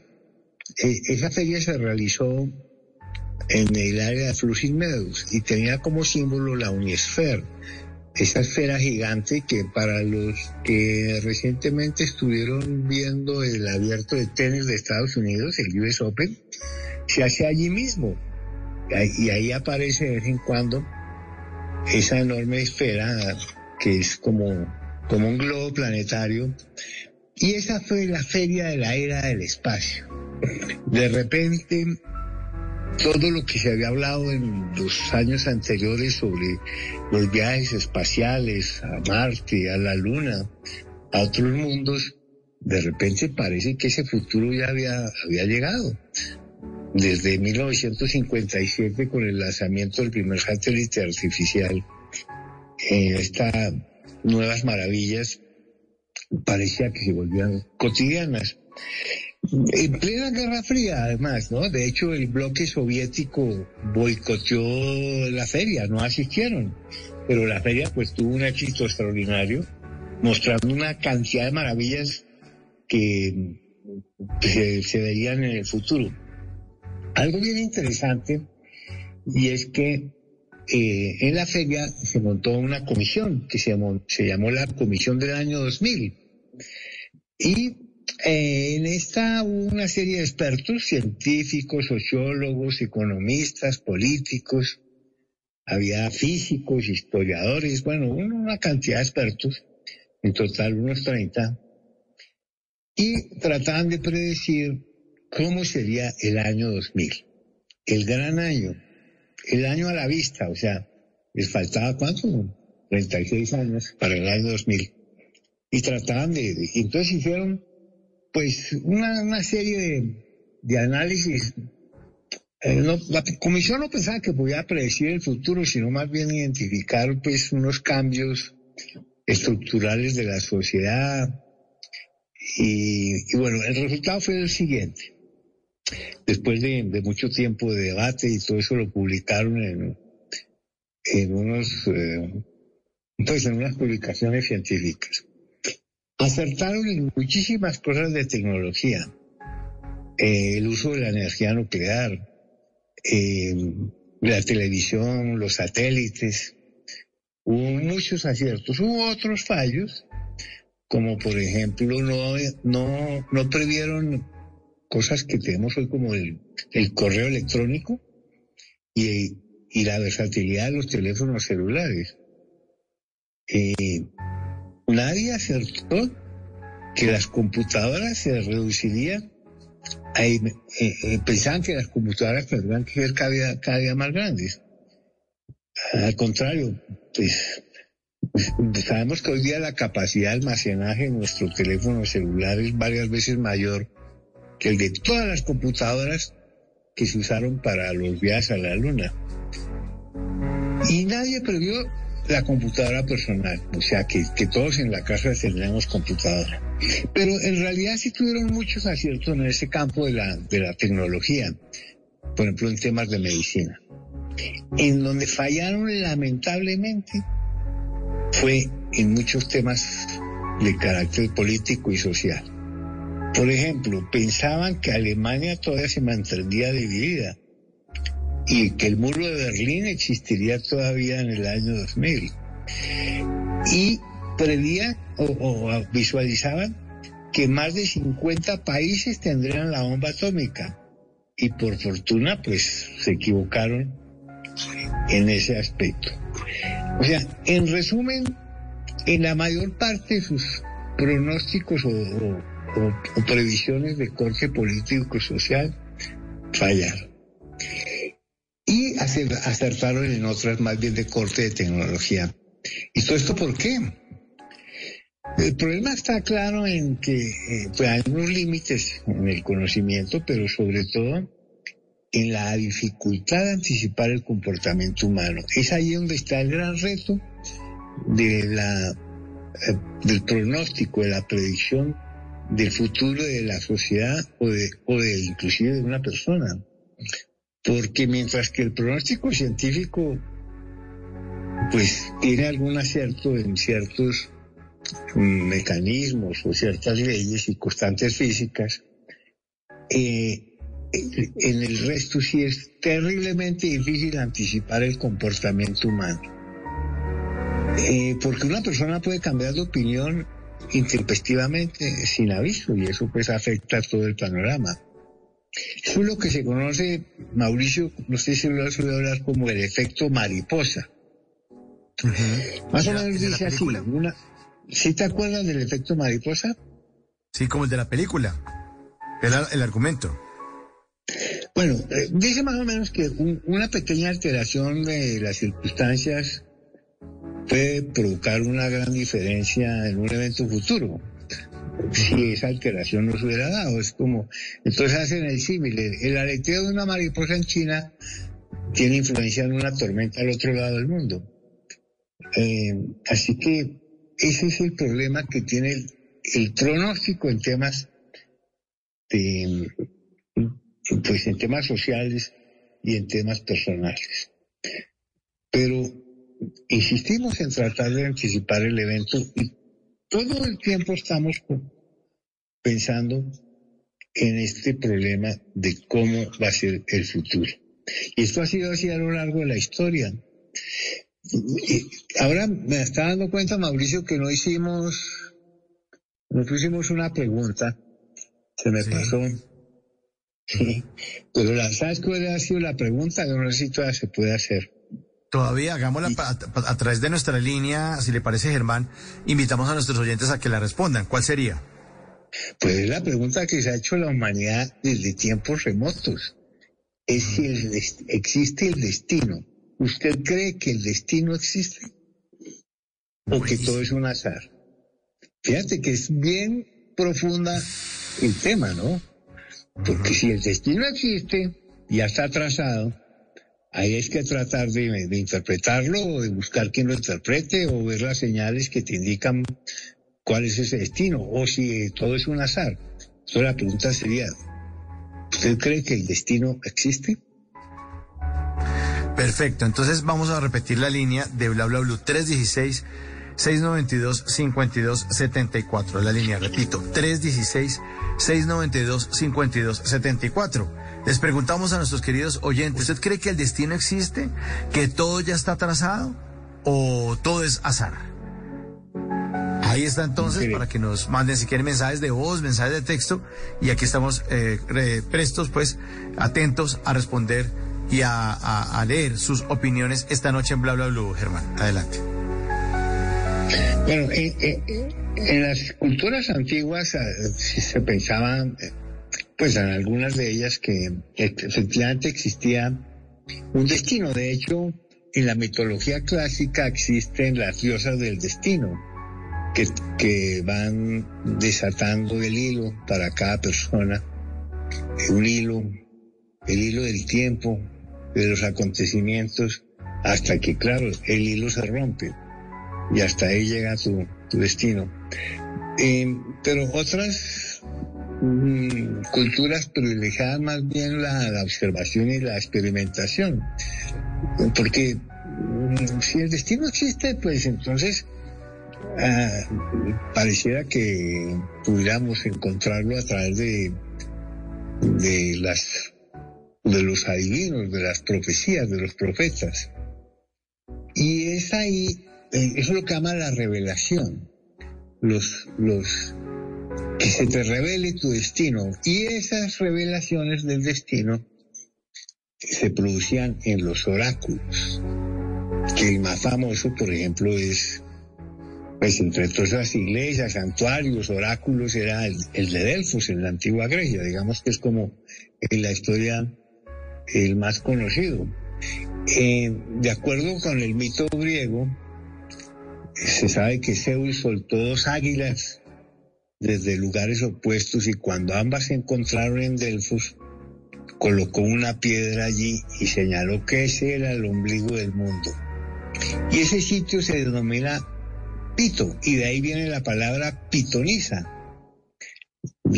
que, está asociada creo que con una serpiente. Eh, y es allí en donde vamos a tener a estas mujeres, las pitonisas, que son las que van a estar encargadas de transmitir las consultas que al oráculo se le hacen.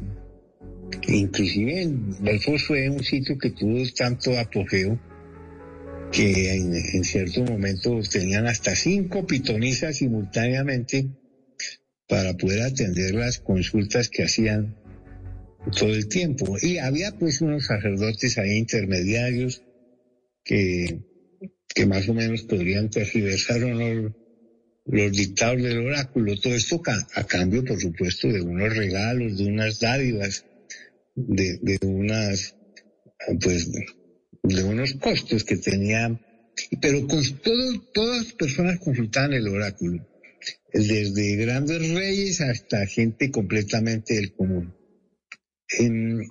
Y pues ahí el oráculo está asociado a, muchas historias. Tal vez la más famosa o la más conocida podría ser la, la tragedia de Edipo Rey de Sófocles, por allá en el siglo V antes de Cristo. Eh, veamos a ver en resumen qué le dijo el oráculo. Este es el rey Layo, el rey de Tebas, que va a consultar al oráculo en Delfos y recibe la advertencia que si engendraba alguna vez un hijo, este cuando fuera adulto le daría la muerte y, le quitaría el trono. Entonces, Layo decide no tener hijos, ni evitar la paternidad, pero una noche algo borrachín, eh, se unió a su esposa Yocasta y concibió a un hijo. Y ese niño al nacer, pues tratando de evitar la profecía del oráculo, se lo entregó a unos campesinos para que lo abandonaran o lo asesinaran en el monte. Pero bueno, los pastores eh, se apiadaron ahí del nene y le confiaron al niño y se lo llevaron a otro reino. Eh, y que va a crecer eh, en este reinado, en este otro reino. Eh, y a este nene lo van a llamar Edipo. Pero bueno, al llegar después a la, a la juventud y ya siendo pues un, un joven muy, muy valiente, eh, un día iba en un sendero hacia Tebas y en el camino se encontró con Layo, su padre, y tuvieron una discusión en el camino y pues, se pelearon y Edipo mató a, a Layo. Se cumplió la primera parte de la profecía. Bueno, luego se da toda esa circunstancia de que Edipo resuelve el enigma de una esfinge, de un monstruo que estaba asolando a Tebas y fue recompensado, elegido como rey, y se casó con la viuda de Layo, o sea, con su propia madre, con Yocasta, eh, y inclusive con la que tuvo cuatro hijos. Y más tarde, pues, eh, en las circunstancias se revela toda la, la verdad la historia, y pues entera la terrible verdad, y en medio de su tragedia se arranca los ojos con sus manos y se destierra por su propia voluntad. O sea, la profecía se cumplía al pie de la letra. Entonces, estamos frente a un,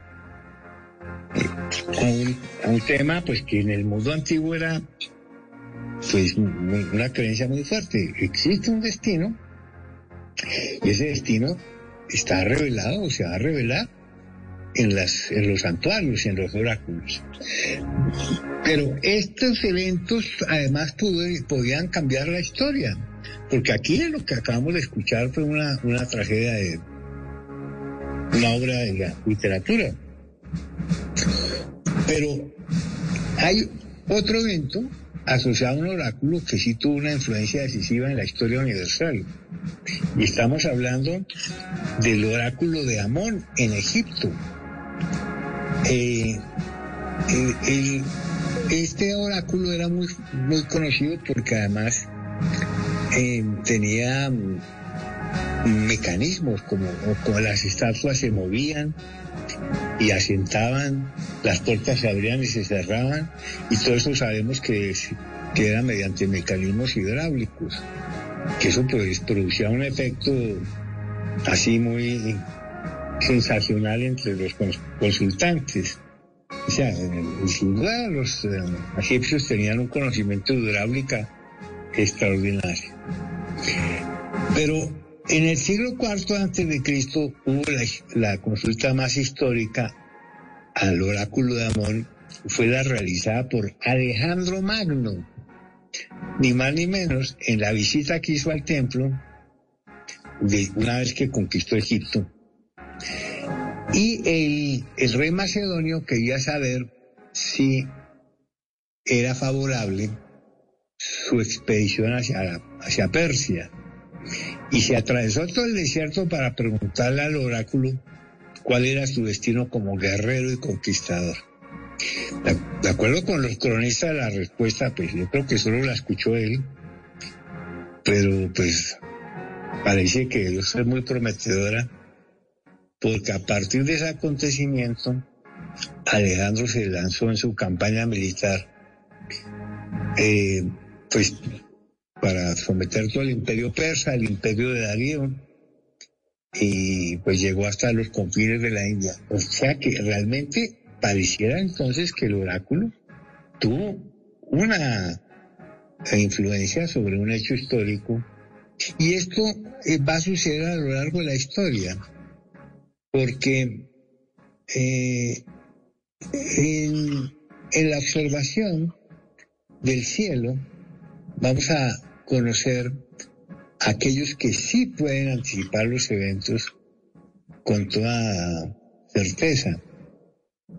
La observación del movimiento de la bóveda celeste nos permite rápidamente identificar los ciclos exactos, el día, la noche, las estaciones, equinoccios, solsticios, eh, y, y la relación tan exacta y precisa de la posición de las estrellas con los eventos terrestres, cuando tal estrella aparece sobre, digamos, la punta del obelisco, entonces el río Nilo se inunda.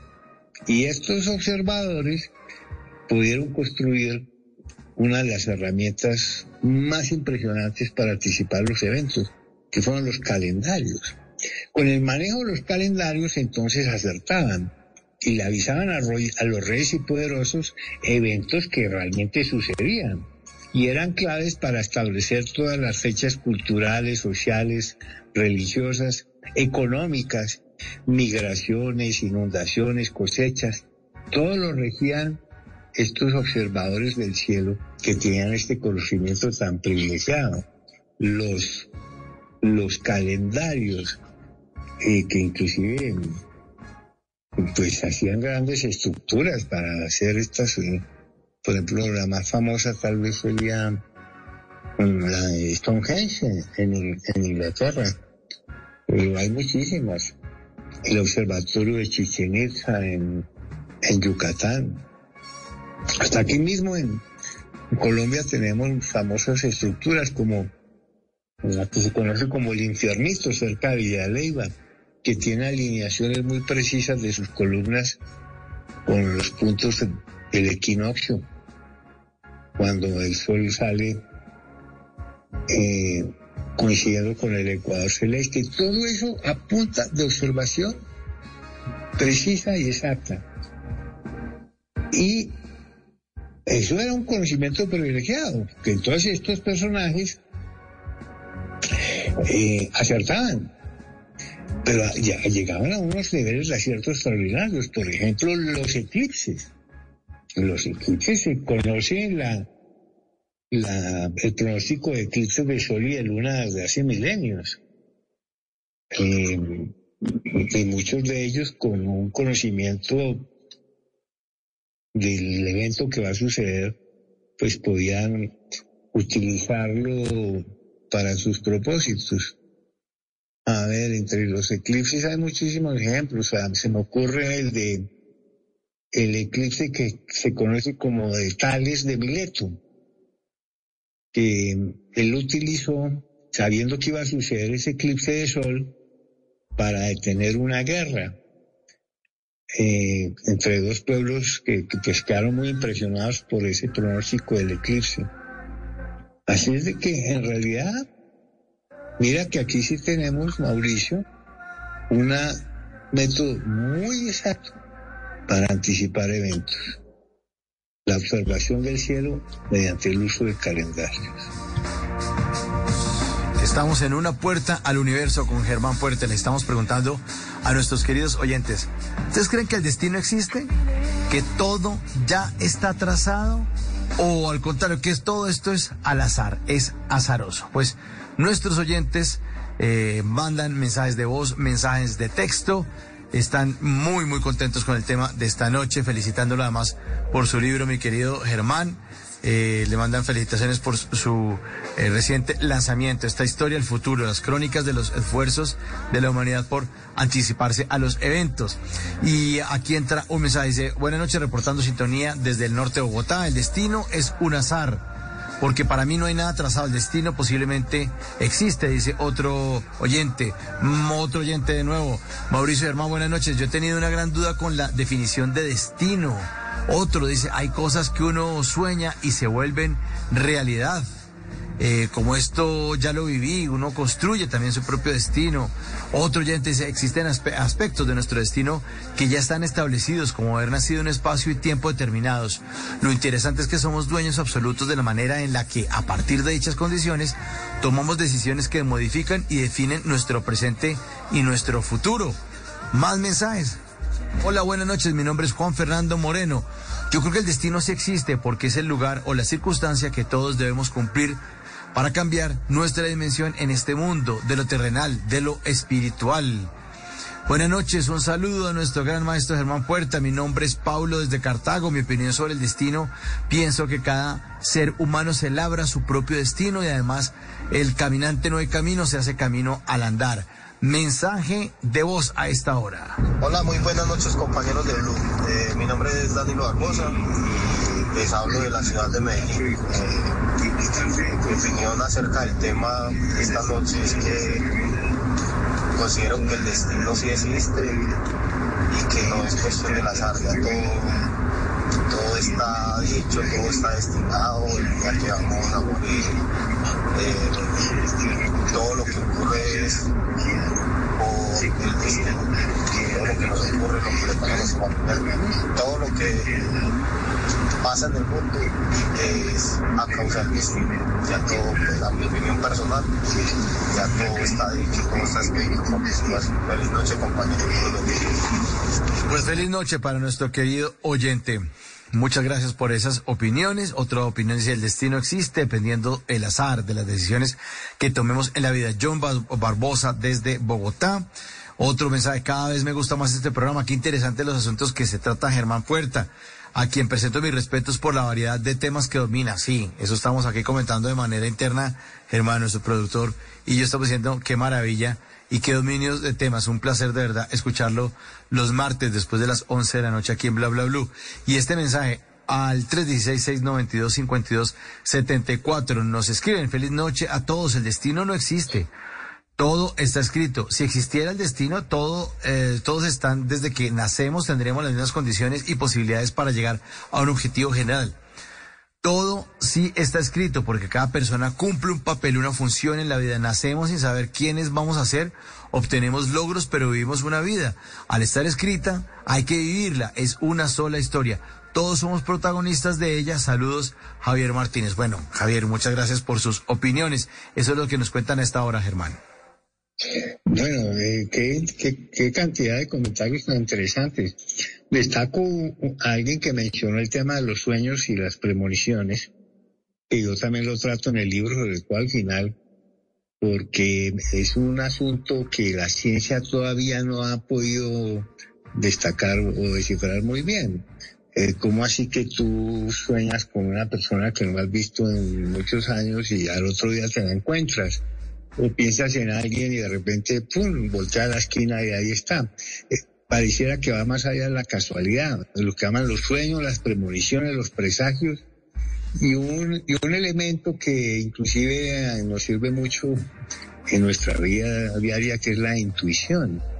El- lo que llaman el sexto sentido. Allí todavía hay muchos temas por resolver, pero podríamos volver a ellos más adelante. El tema de, de los sueños, que es bien interesante. Pero bueno, aquí el asunto es que pareciera ser que entonces hay una relación entre los astros y eventos terrestres, que lo vemos claramente, mareas, eh, estaciones, pero la creencia va más allá, porque mm, en, en tiempos antiguos no se sabía qué eran los astros, sencillamente pues que es el sol, bueno, el sol es una enorme esfera de gases que transforma hidrógeno en helio y por reacciones termonucleares despide radiación y luz. En la antigüedad eso no se sabía. ¿Por qué el Sol y la Luna aparentan el mismo tamaño? Es, es eh, una coincidencia cósmica asombrosa que da lugar a toda clase de mitologías sobre esta dualidad.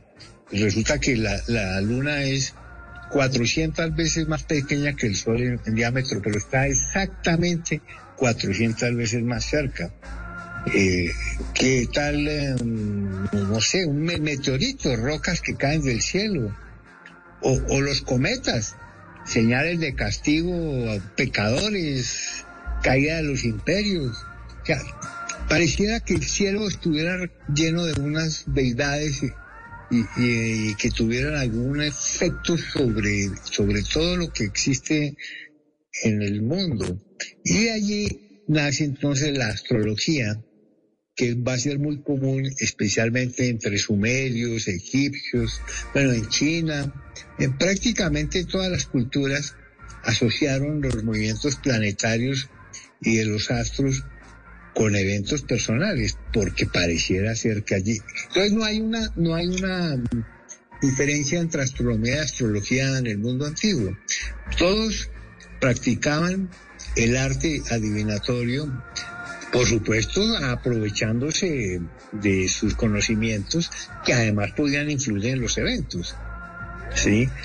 Eh, en la astrología ahora estamos hablando de astrónomos, astrólogos, chamanes, ilustrados, sabios, todos los que tenían estos conocimientos les da una posición especial en su sociedad. Y así existió durante milenios hasta, mm, hasta que llegamos a un personaje del cual hablamos hace unas semanas, que cambió la historia para siempre.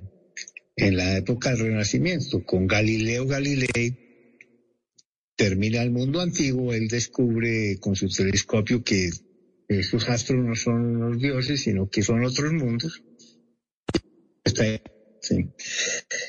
Pero este tema, Mauricio, de, de si hay, eh, existe el destino o todo es un azar, está ligado también a otro elemento, a otro momento, y es el tiempo. El tiempo. Aquí cuando hablamos del tiempo, las cosas se ponen un poco densas, porque el tiempo es uno de los tres factores que la física moderna no ha podido todavía completar o descifrar por, completo. Eh, los tres factores son la luz, la gravedad y el tiempo. Y como, como decía San Agustín, el padre de la concepción cristiana del tiempo, decía, yo sé que es el tiempo, pero si alguien me pide que lo explique, no sé cómo hacerlo.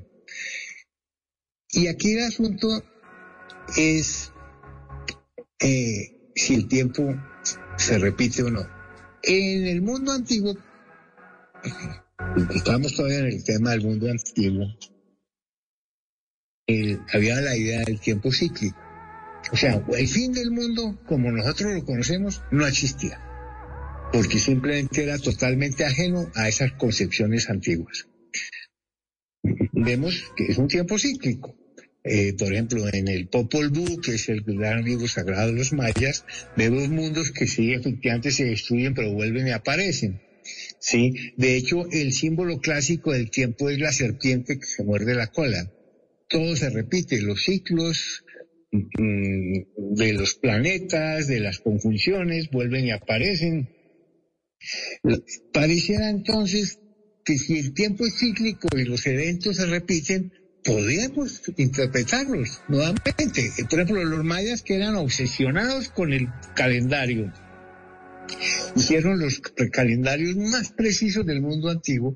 Ellos pensaban que si la conjunción planetaria, por ejemplo, Venus-Saturno, eh, se daba y producía un, un evento, o coincidía con un evento, generalmente un evento nefasto, un desastre, cuando esa conjunción Venus-Saturno se repitiera, volvería a producirse el evento nefasto. Entonces eran obsesionados con la observación y la determinación. El calendario maya se equivoca por horas en un lapso de, de 500 años.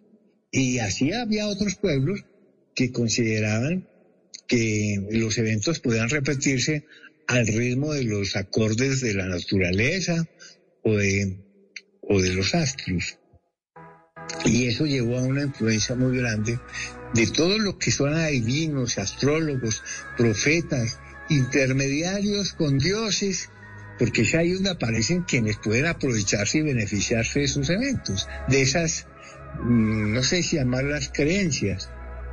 Eh, Esto va a tener una influencia muy poderosa hasta el cristianismo. Cuando aparece el cristianismo, aparece entonces en, los conceptos bíblicos la creación y el juicio final. Y se acabó el tiempo cíclico. Ahora el tiempo es lineal y toda la flecha apunta hacia el futuro. Hacia un futuro que ya se conoce. Un futuro que termina con el juicio final, el regreso del Mesías, el milenarismo, la nueva Jerusalén. Y por eso, eh, pues ya, ya todo está determinado. O sea, ya el futuro se conoce. Ya sabemos a dónde vamos. Y ahí es donde la Biblia entonces va a proscribir a los adivinos. Por aquí tengo el texto del Antiguo Testamento. Esto es, a ver, esto está en el Deuteronomio. Y dice lo siguiente. No ha de hallarse en ti quien haga pasar a su hijo o a su hija por el fuego, ni autor de adivinaciones, ni agorero por las nubes, ni adivino, ni mago, ni encantador, ni consultor de espectros o adivinos, ni evocador de muertos. Porque es abominable para Jehová cualquiera que haga estas cosas. Entonces, fíjate que la Biblia proscribe pues porque pues ya el tiempo está, eh, o sea, el futuro está conocido. Solamente Dios puede desenrollar el pergamino del tiempo, ¿sí? Ahora, la otra razón es que eh, Dios, pues, deposita su confianza solamente en, en los profetas, ungidos por el mismo Dios. Es como eliminar un poco la competencia, ¿no? Porque dice claramente, los adivinos no son de fiar porque mienten, ¿sí? Y luego dice por aquí, el Espíritu Santo entrega el poder de la profecía, pero de la adivinación proviene el diablo. O sea, el texto bíblico prohíbe las adivinaciones, pero de todas formas, los adivinos y, y astrólogos van a encontrar la forma de prosperar. Fíjate que este asunto de Mauricio de la pues de la profecía y la adivinación aquí cambia por completo porque ya entonces queda en manos de los profetas. Y aquí, a partir de ese momento, cuando el tiempo se vuelve lineal y vamos hacia el juicio final, es que aparecen toda clase de profecías sobre los fines, el fin del mundo. Pero esto es una locura. Yo hice un libro hace unos años que se llamaba El Inventario del Fin del Mundo, eh, desde, relatando pues desde el siglo primero pues todas estas locuras, aquí tenemos el milenarismo, las profecías de Salmalaquías, eh, el año 1000. Bueno, son cantidades que aparecen. Por aquí inclusive encontré una tablilla, pues que no, tiene que ver con esa época, pero me pareció muy graciosa. Una tablilla sumedia que, que menciona una especie de fin del mundo, pero no exactamente como lo conocemos. Es un, un rey que se queja, que dice que la corrupción y la degeneración campean por el reino y los hijos le desobedecen a los padres. Muy, muy moderno y muy actual, pero tiene más de tres milenios. Pero es claro entonces que tenemos ahora una, un destino ya conocido, y unos intermediarios y profetas que son los que pueden eh, y los que tienen digamos resonancia con, con, los dioses o con Dios entonces esto va a suceder así y, y hasta nuestros días todavía tenemos profecías del fin del mundo no sé las más recientes cuál sería la de los mayas del 2012 Sí, la famosa, ¿te acuerdas, Mauricio, la provincia maya que dio tanto palo? Sí, sí, sí. 2012, que supuestamente se iba, iba, a ser el fin del mundo en el 2012. Otra que me acuerdo también es la de Nostradamus que hablaba de... el apocalipsis! Casi que el apocalipsis. Porque eh, me parece que había una de, Nostradamus, Germán y Oyentes, que hablaba sobre eh, que iba a ser destruida una, una reina. Bueno, era una, una descripción de Nostradamus que muchas veces se asemejó con Nueva York y esa destrucción, la, o los atentados del 9-11 recientes, que tuvieron la celebración antes de ayer, pues, en, en, en, en, en Estados Unidos y en el mundo, lo que ocurrió, eh, pues estaban relacionando eso con las profecías de Nostradamus. Dice que él también había predecido, predicho el, el tema de las, de las torres gemelas en algún momento, ¿no, Germán? Pero sí, esta semana leí que también había predicho lo de la muerte de la reina, de la reina Isabel II. Mira, en el libro leí como un buen capítulo a Nostradamus, pero realmente Nostradamus nos va a dar para un programa. Sí, sí, sí, sí. Porque quiero que el público conozca cuál es la realidad y la verdad de las profecías de Nostradamus. ¿Qué tal si lo hacemos la próxima semana? Como para darle una continuidad, porque este tema, eh, este tema no lo vamos a evacuar. No. Pues hoy. No, no, no, imposible. Imposible. Me parece, me suena que nos, nos ¿qué tal que nos, que sí, le dediquemos un programa o la segunda parte de este tema de la historia del futuro a las profecías de Nostradamus. Perfecto, perfecto, perfecto. Eso, ese, es un, ese es un tema bien interesante. Bueno, en todo caso, aquí lo que tenemos es que eh, no hay duda que el tema de la Biblia es un tema que, pues mucha gente realmente pues, pues lo, lo cree o, lo sigue. Hay que considerar, que la Biblia es un texto escrito mmm, eh, por autores muy posteriores a los eventos y acontecimientos que se, pues que se realizaron, ¿no? Eh, tanto el Antiguo Testamento como el Nuevo Testamento. Eh, pero es claro que en la doctrina católica sobre la adivinación del futuro tiene, quiere darles un golpe rotundo al, a lo que es el mundo pagano, el, mundo que, que, es, digamos, a, anticristiano. Y así se, censuraron muchas prácticas que venían desde tiempos antiguos. De hecho, los oráculos pierden total vigencia con el ascenso del cristianismo. Quedan prácticamente prohibidos. Pero de todas formas, eh, los, los, eh, los adivinos van a prosperar.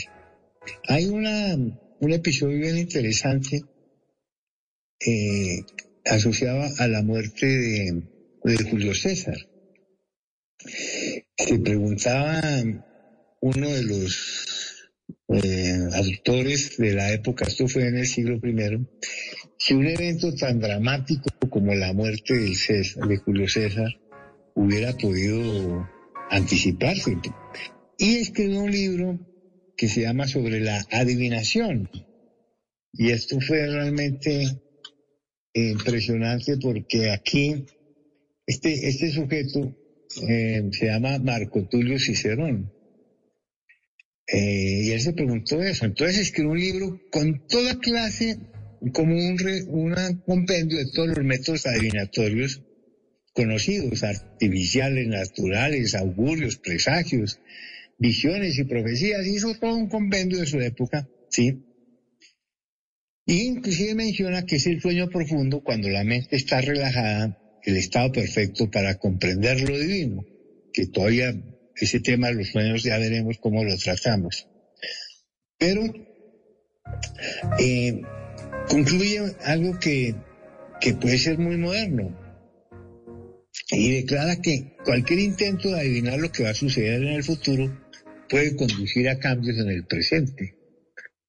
Fíjate, esto estamos hablando del siglo I. Cualquier intento de adivinar lo que sucederá podrá conducir a cambios en el presente. O sea, el solo hecho de tú tratar de, anticipar los eventos te va a cambiar un poco de, eso se llama un poco de determinismo.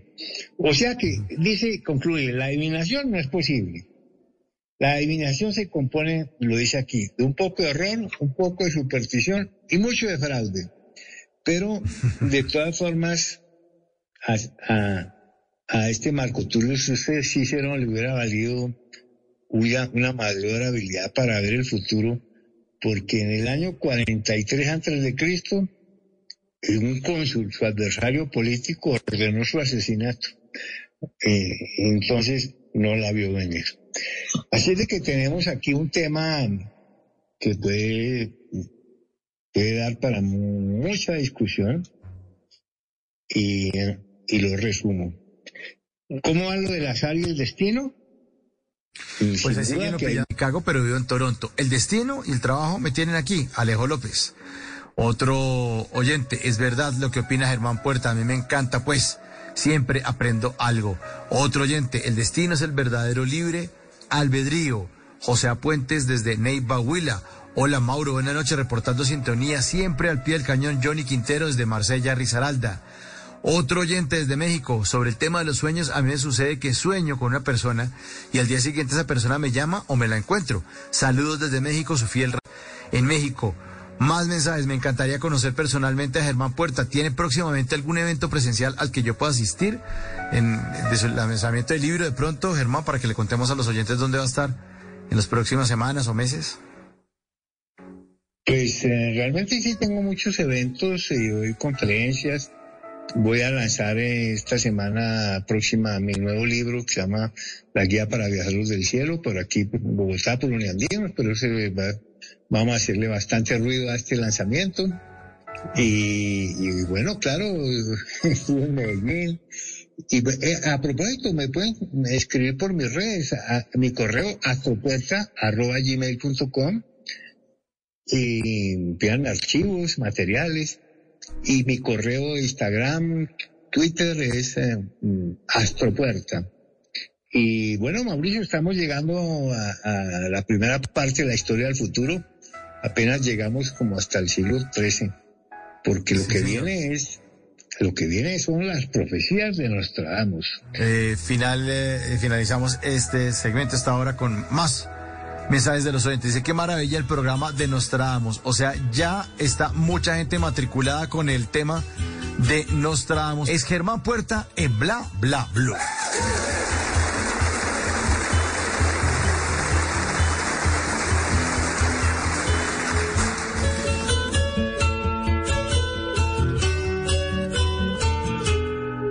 Bla Bla Blue.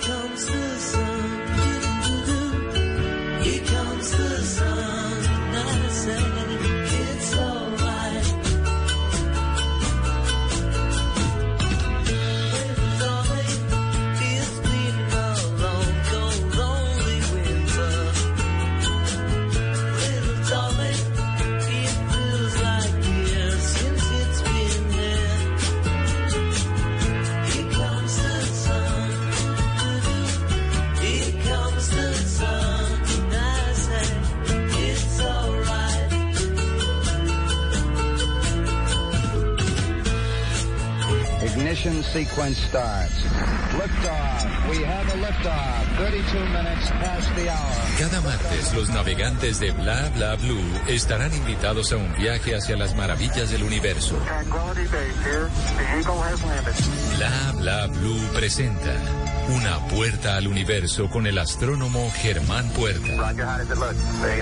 Todos los martes, después de las 11 de la noche, en Bla Bla Blue. Las mejores conversaciones sobre el universo y sus inquietantes misterios. Ahora, Germán Puerta nos abre la puerta del universo en Bla Bla Blue. Bla Bla Blue. Conversaciones para gente despierta.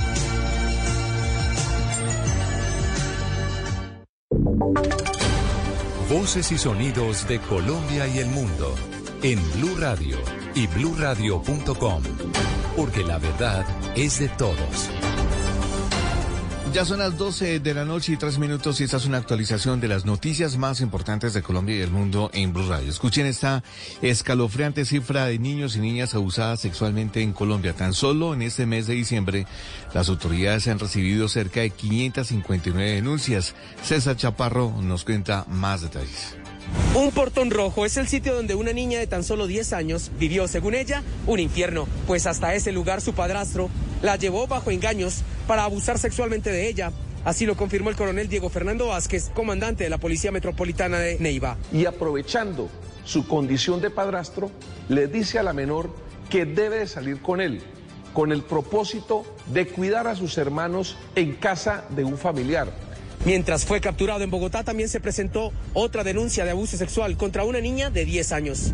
Mientras el depredador sexual fue capturado en Bogotá, más exactamente en Ciudad Bolívar, también se conoció por parte de la policía otra denuncia. Un tío político habría abusado de una niña de 10 años. Así lo explicó el coronel John Buitrago, comandante encargado operativo número 2. Es el tío político de la niña a quien era el cuidador responsable de la menor de edad. ¿Por qué la mamá se lo dejaba a su tío político cuidando? Por diferentes responsabilidades. A veces son madres solteras, a veces son madres que trabajan, sobre todo en esta época del año también los niños pues no están estudiando y necesariamente se dejan a disposición de personas o cuidadores que el entorno como tíos, tías. Mientras este depredador sexual también fue capturado en la localidad de Ciudad Bolívar, las autoridades prendieron las alertas ya que tan solo en el mes de diciembre las autoridades han recibido 559 denuncias de niños que aseguran haber sido abusados sexualmente. Así lo explica la coronel Viviana Valencia, jefe de infancia y adolescencia de la policía. Desafortunadamente tenemos alrededor de 103 mil menores y adolescentes que han sido vulnerados en todos los delitos. Y de esta cifra que le acabo de dar, el 20% han sido víctimas de delitos sexuales. Una cifra lamentable y triste para nuestro país. La coronel hizo importantes recomendaciones. A que estemos muy atentos con nuestros niños, niñas y adolescentes, con nuestros hijos. En esta época hemos logrado rescatar de pederastas 4.540 niños. Es muy importante que diariamente le preguntemos a nuestros niños cómo se sienten, cómo se sienten con las personas que están bajo el cuidado de ellos, si se sienten tranquilos, si se sienten seguros. Muy importante, creerles. A los niños hay que creerles lo que nos dicen. Añadió la oficial que este año, según la policía, se han presentado 20.044 denuncias de niños abusados sexualmente en Colombia. El año pasado se registraron 24.584 víctimas. César, y continuando con este tema, las autoridades en Cincelejo investigan la muerte de una niña de seis años que ingresó a un centro de salud con signos de desnutrición y aparente abuso sexual. Iván Dúa. Con un cuadro de fiebre, vómito, diarrea y deshidratación, ingresó una niña de 6 años a la clínica pediátrica Niño Jesús de Cincelejo, donde después de varios esfuerzos para salvarle la vida, los médicos declararon su fallecimiento, no sin antes advertir signos de aparente abuso sexual en el cuerpo de la pequeña. El coronel Néstor Pineda, comandante de la Policía de Sucre, entregó detalles al respecto, asegurando que las autoridades cuentan al frente de esta investigación. Por parte de la, del hospital nos informan que posiblemente la niña tiene una situación de abuso sexual y de una, eh, se hace el protocolo de actuación por parte de la Policía Nacional, la Fiscalía General de Nación y Cáncer Esencia para llegar a los sitios, especialmente en la zona rural del corregimiento de, Val de Valencia, donde residen estas personas, a tomar las declaraciones para poder dar claridad y dar realmente qué es lo que sucedió con esta menor de edad. En estos momentos está a la espera del dictamen de medicina legal para esclarecer la causa de la muerte de la pequeña, pero no se descarta que además de abuso sexual, la niña haya sufrido desnutrición y maltrato familiar. 12 de la noche y 7 minutos. En alerta están las autoridades en Medellín debido al incremento del número de casos de intolerancia en la ciudad que muchas veces terminan en riñas, sobre todo en esa época del año. Juan Pablo Álvarez. Escuchen esta historia. Un taxista se baja de su vehículo y amenaza con una botella de vidrio quebrada a otro conductor solo porque no le dio paso con su vehículo.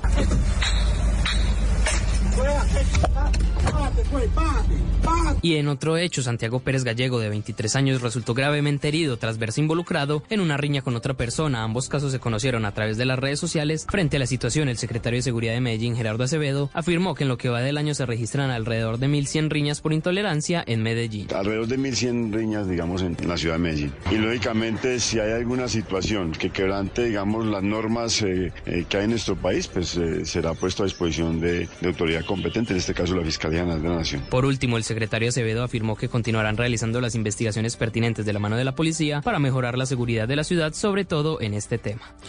12 de la noche y 8 minutos. Entre tanto, en Cartagena solo otorgarán permiso por un día para las eh, populares fiestas electrónicas que se llevan a cabo en la zona norte de esa ciudad. El alcalde William Daú aseguró que ese tipo de eventos de manera prolongada generan desorden, consumo de drogas y molestia entre los vecinos. Dalia Orozco. En Cartagena hay una nueva polémica por la regulación de eventos nocturnos y de rumba. La alcaldía anunció que no otorgará permisos de más de un día a las fiestas electrónicas que se realizan cada enero, especialmente en la zona norte y la zona insular de la ciudad. Fiestas que por lo general se llevan a cabo durante tres días. De acuerdo a la secretaria del Interior, Ana María González, y al mismo alcalde William Dow, se busca prevenir el consumo de drogas, la explotación sexual y otros delitos. Esas las fiestas electrónicas normalmente traen mucho desórdenes, eh, generan, generan delitos, venta de droga. Eh, y mucha molestia a los vecinos también. Los organizadores del Festival Buena Vida Beach, que se llevaría a cabo del 6 al 8 de enero, anunciaron pérdidas millonarias y acciones legales, ya que aseguran que contaban con un preaprobado de la alcaldía desde septiembre. Juan David Vergara, productor y organizador. Teníamos a la fecha 3.000 paquetes vendidos en el momento que nosotros recibimos esa información. ¿A qué me refiero con los paquetes? Estadía, tiquetes aéreos, boletería. Operadores turísticos del corregimiento de la Boquilla anunciaron protestas. 12 de la noche y 9 minutos cambiamos de tema y hablamos ahora de economía porque los textileros celebran la decisión del gobierno de Gustavo Petro de subir los aranceles a la ropa importada hasta en un 40% y esperan que se creen por lo menos 250 mil empleos en este 2023. Marcela Peña. Y es que establecer aranceles a la importación de ropa ha sido una petición de los textileros colombianos durante los últimos años. Por eso hoy desde la Cámara Colombiana del Textil y la Confección dicen que el gobierno de Gustavo Petro se la está jugando por la mano de obra local. Camilo Rodríguez, presidente del gremio, celebró la medida. Se esperaría que en el primer año se generen cerca de 250 mil puestos de trabajo. Según Rodríguez, la mayor parte de los nuevos empleos beneficiará a mujeres en todo el país. Rodríguez, sin embargo, le pidió al gobierno que además de estos aranceles, de la batalla contra el contrabando de los textiles y las confecciones y el uso de estos sectores para lavar dineros del narcotráfico. 12 de la noche y 10 minutos. Entre tanto, en el departamento del Quindío, 3.024 especímenes han sido incautados por las autoridades ambientales en ese 2022. El 75% de los animales recuperados son reptiles. Nelson Murillo. En el Quindío, a través de más de 780 operativos realizados por las autoridades ambientales, se logró la recuperación de más de 3.000 animales silvestres que estaban en cautiverio. Al respecto se refirió el director de la Corporación Autónoma Regional del Quindío, José Manuel Cortés. Al día de hoy ya son 3.024 especímenes de fauna silvestre incautados, partiendo de una problemática que aún continúa en el departamento del Quindío, que es la extracción de fauna silvestre y específicamente en dos sectores, en Bremen, donde se está haciendo extracción de ranas y en el sector del sur del departamento hacia Barragán y Río La Vieja donde aún persiste la cacería ilegal de fauna silvestre. Para evitar el tráfico ilegal de especies, las autoridades ambientales mantendrán controles especiales en vías y entradas y salidas de parques nacionales ubicados en el Quindío durante esta temporada de fin de año. 12 de la noche y 11 minutos, susto causó un tigrillo que se metió a una casa campestre en el departamento de Santander y terminó comiéndose dos pavos que tenía listos para las festividades de ese fin de año. Verónica Rincón. El tigrillo que estaba en busca de comida le pegó tremendo susto a una familia que vive en una casa campestre en el sector de la Mesa de los Santos en Santander. El animal trató de atacarlos, pero encontró en el cuarto de herramientas dos pavos que terminó comiéndose. Así la familia logró encerrarlo hasta que funcionarios de la Corporación Ambiental y la policía llegaron para sacarlo del lugar. Luis Emilio Atuesa, veterinario de la casa. Allí tenían sometido bajo puertas y ventanas a este tigrillo que infortunadamente pues buscando subsistir ingresó a una caseta donde guardaban herramientas y ahí estaban reposando dos aves llamados piscos. Él los mató, comió parte de ellos. El tigrillo fue llevado al centro de atención animal ubicado en el municipio de San Gil y posteriormente será liberado. 12 de la noche y 12 minutos, un narcotraficante colombiano fue expulsado de Argentina tras pasar cinco días retenido en el aeropuerto de Buenos Aires. César Moreno.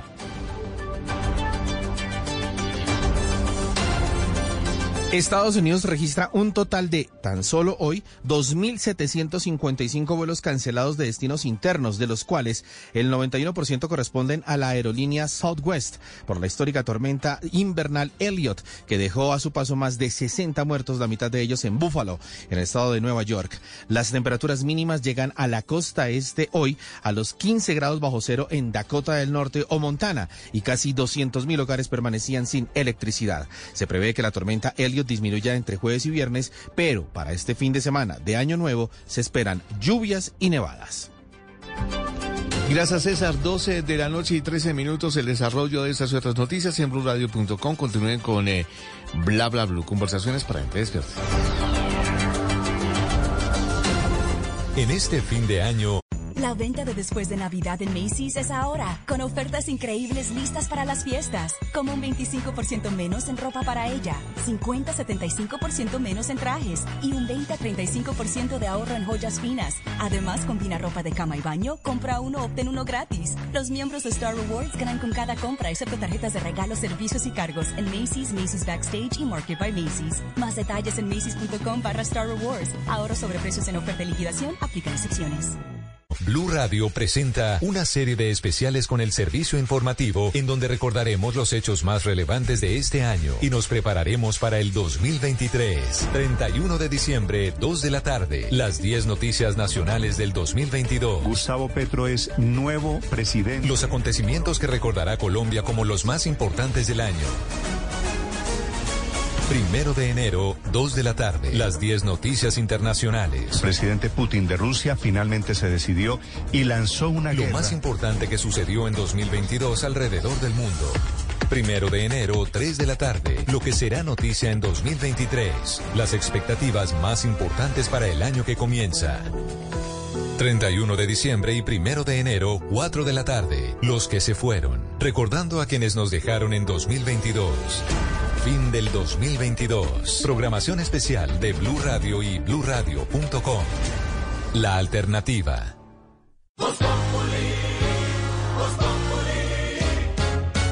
Este 31 de diciembre no se puede perder el especial de Voz Populi en vivo y en directo. Por supuesto, todo el equipo de Voz Populi. Venga, venga, tenga su No, premio. no, Este señor, no me interesa. No, Bueno, señor. bueno, Hey, hey, nos vemos todos el 31. El amarillelo, que traigan el amarillelo y las viejas. Ah, yo traigo las viejas, papi. Podemos hacer una oración. Ay, claro que sí, Aurorita, lo que quiera. El padre, el hijo. es No, que- pero ese día, en este gran especial Post Populi, va a estar despidiendo el año desde las 10 de la noche, este 31 de diciembre. 31 de diciembre humano. Mission sequence starts. Liftoff. We have a liftoff. 32 minutes past the hour. Cada martes los navegantes de Bla Bla Blue estarán invitados a un viaje hacia las maravillas del universo. Tranquility Base here. The Eagle has landed. Bla Bla Blue presenta Una puerta al universo con el astrónomo Germán Puerta. Todos los martes, después de las 11 de la noche, en Bla Bla Blue. Las mejores conversaciones sobre el universo y sus inquietantes misterios. Ahora, Germán Puerta nos abre la puerta del universo en Bla Bla Blue. Bla Bla Blue. Conversaciones para gente despierta.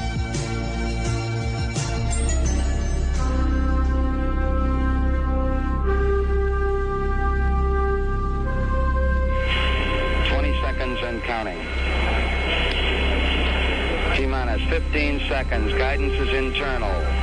12, 11, 10, 9. Ignition sequence starts. 6, 5, 4, 3, 2, 1, 0. All engine running.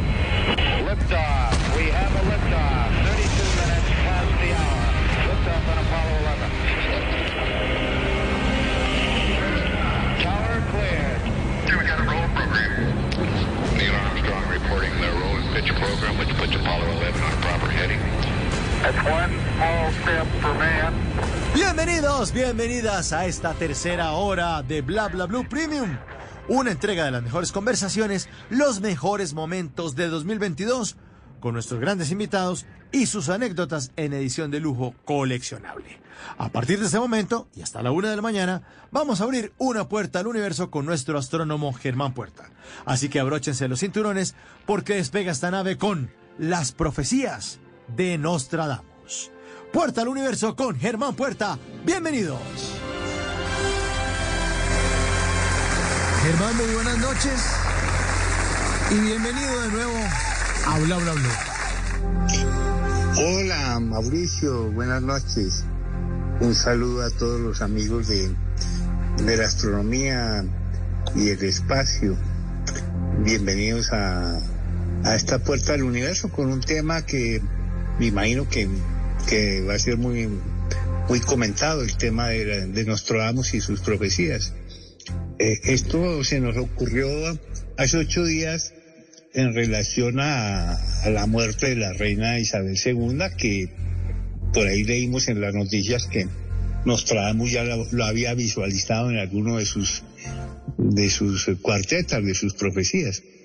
Entonces, este, me ocurrió hacer este programa para ver de qué se trata el asunto, cuál era la fantasía en este tema. Y pusimos una pregunta, ¿no? ¿Cómo va esa pregunta, eh, Mauricio? Sí, le estamos preguntando a nuestros oyentes de Bla Bla Blue. ¿Cree usted en las profecías de Nostradamus? Sus opiniones con el numeral Nostradamus Bla Bla Blue. Pusimos esta encuesta en Twitter hacia el inicio del programa. ¿Creen ustedes en las profecías de Nostradamus? Pues los resultados son los siguientes. Sí, 37%. No, 63%. Germán. Muy interesante. Veremos de qué se trata entonces. Bueno, estamos hablando de un personaje que... Pero, Germán, ser, si, me, si me permite, antes de entrar en materia, por favor, háblenos de su libro Guía para Viajeros del Cielo, que es una nueva edición, libro de astronomía, el más vendido en Colombia desde 1997, y después, si quieren, entramos en materia con Nostradamus, por favor, Germán. Hombre, pero qué detallazo. Claro que y precisamente hoy lanzamos el libro con la editorial Random House, que ya se encuentra en todas las librerías eh, y también me lo pueden solicitar por correo. Guía para viajeros del cielo, el libro más vendido en Colombia de astronomía. Su primera edición fue en 1997. Este es un libro ideal para iniciarse en la astronomía de observación a simple vista, con binoculares. Yo insisto mucho en ese maravilloso instrumento y puedes eh, usarlo como un libro de campo, un libro que puedes llevar a la observación, un libro con el cual puedes planear lo que vas a observar en una noche, pero también es un libro de lectura porque tiene muchísimas historias, leyendas y curiosidades sobre, pues sobre los astros, eh, mitos, eh, realmente Muchos aficionados reconocen que se iniciaron con este libro. Y hay esta nueva edición actualizada, eh, preciosa, con, con una... Es, es ilustrado, es, tiene muchísimas imágenes y bueno, ya está en todas partes. Guía para viajeros del cielo de Germán Puerta. Me lo pueden pedir por las redes también en astropuerta.gmail.com y en, en las redes de Instagram y Twitter Astropuerta. Perfecto, entonces, ahora sí es momento entonces de entrar en materia. Las profecías de Nostradamus. Esta noche con Germán Puerta en Bla Bla Bla. Adelante, Germán. Bueno, estamos en, el siglo XVI, un siglo realmente, pues, mm, bastante complejo. Eh, es un siglo que se caracteriza por una situación política en Europa muy complicada, muy grave, por el auge del reformismo que se está expandiendo por todas partes contra la Iglesia Católica. Los reformistas pretendían, pues, una iglesia que se alejara de ese lujo, esa opulencia de las cortes, pretendían eh, regresar a los preceptos y al comportamiento de, de, un cristianismo más primitivo. Y los personajes más destacados son Martín Lutero eh, y Juan Calvino. Eh, y entonces estamos en una época en la cual la intolerancia eh, lleva a unos grados de violencia impresionantes. Eh, inclusive las, las tomas territoriales y las luchas por, por la tierra estaban sazonadas con esta intolerancia religiosa, una violencia terrible. Ese es el siglo XVI.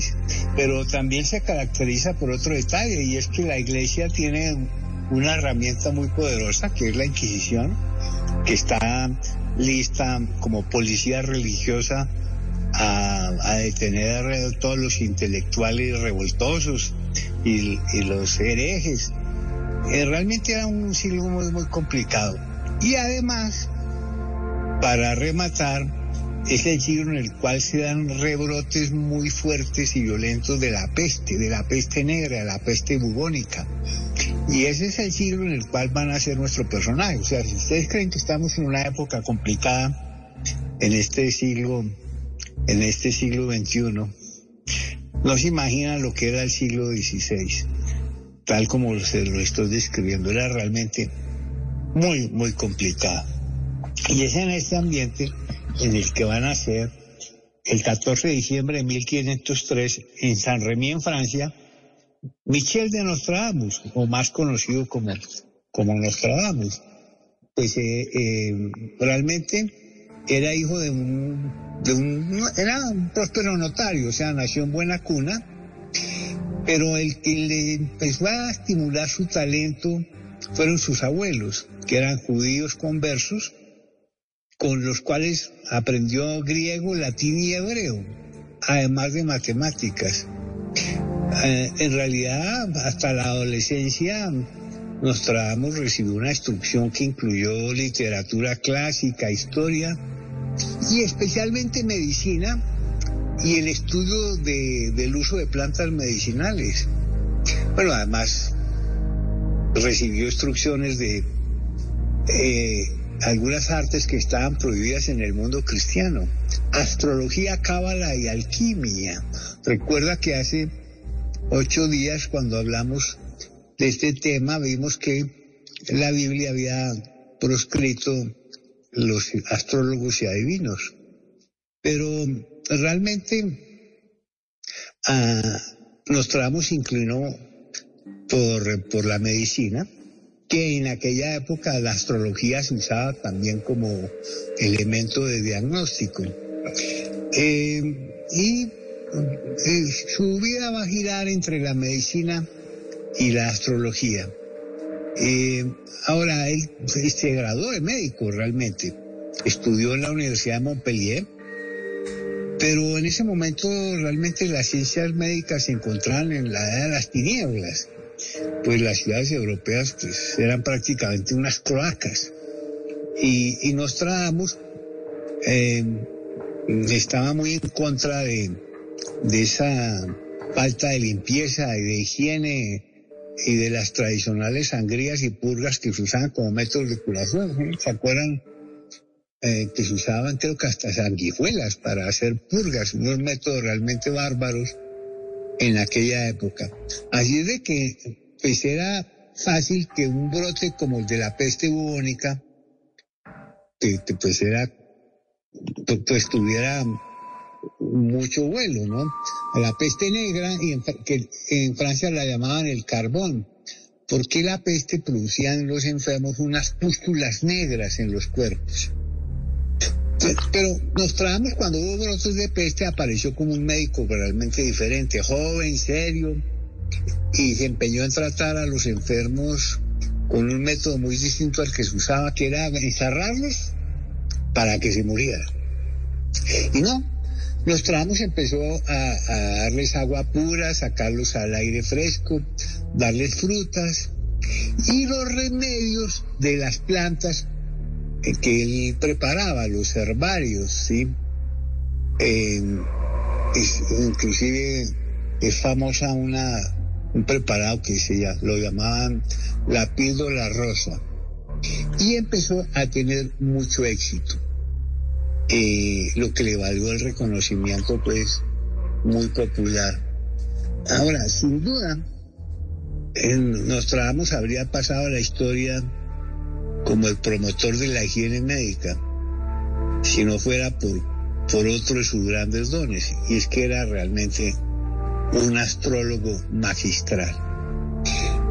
Y tú hacía horóscopos y todos ricos y pobres lo asediaban pidiéndole las consultas. Y allí acudían a su residencia para consultar el futuro, como siempre ha tenido la humanidad saber del futuro. Y siempre hay personas dispuestas a, satisfacer esa curiosidad y a recibir, pues, pagos por estas consultas. Y Nostradamus realmente lo hacía bastante bien. Pero él se casó y tuvo dos hijos, pero en 1537 sucedió algo que va a ser terrible en la vida de este personaje, porque hubo otro rebrote de peste y Nostradamus pues, volvió a la carga pues con toda su energía. Y un día al regresar a su casa encontró a su esposa y a sus hijos ardiendo en fiebre y con los bubones negros de la peste. Y no pudo hacer nada para salvarlos.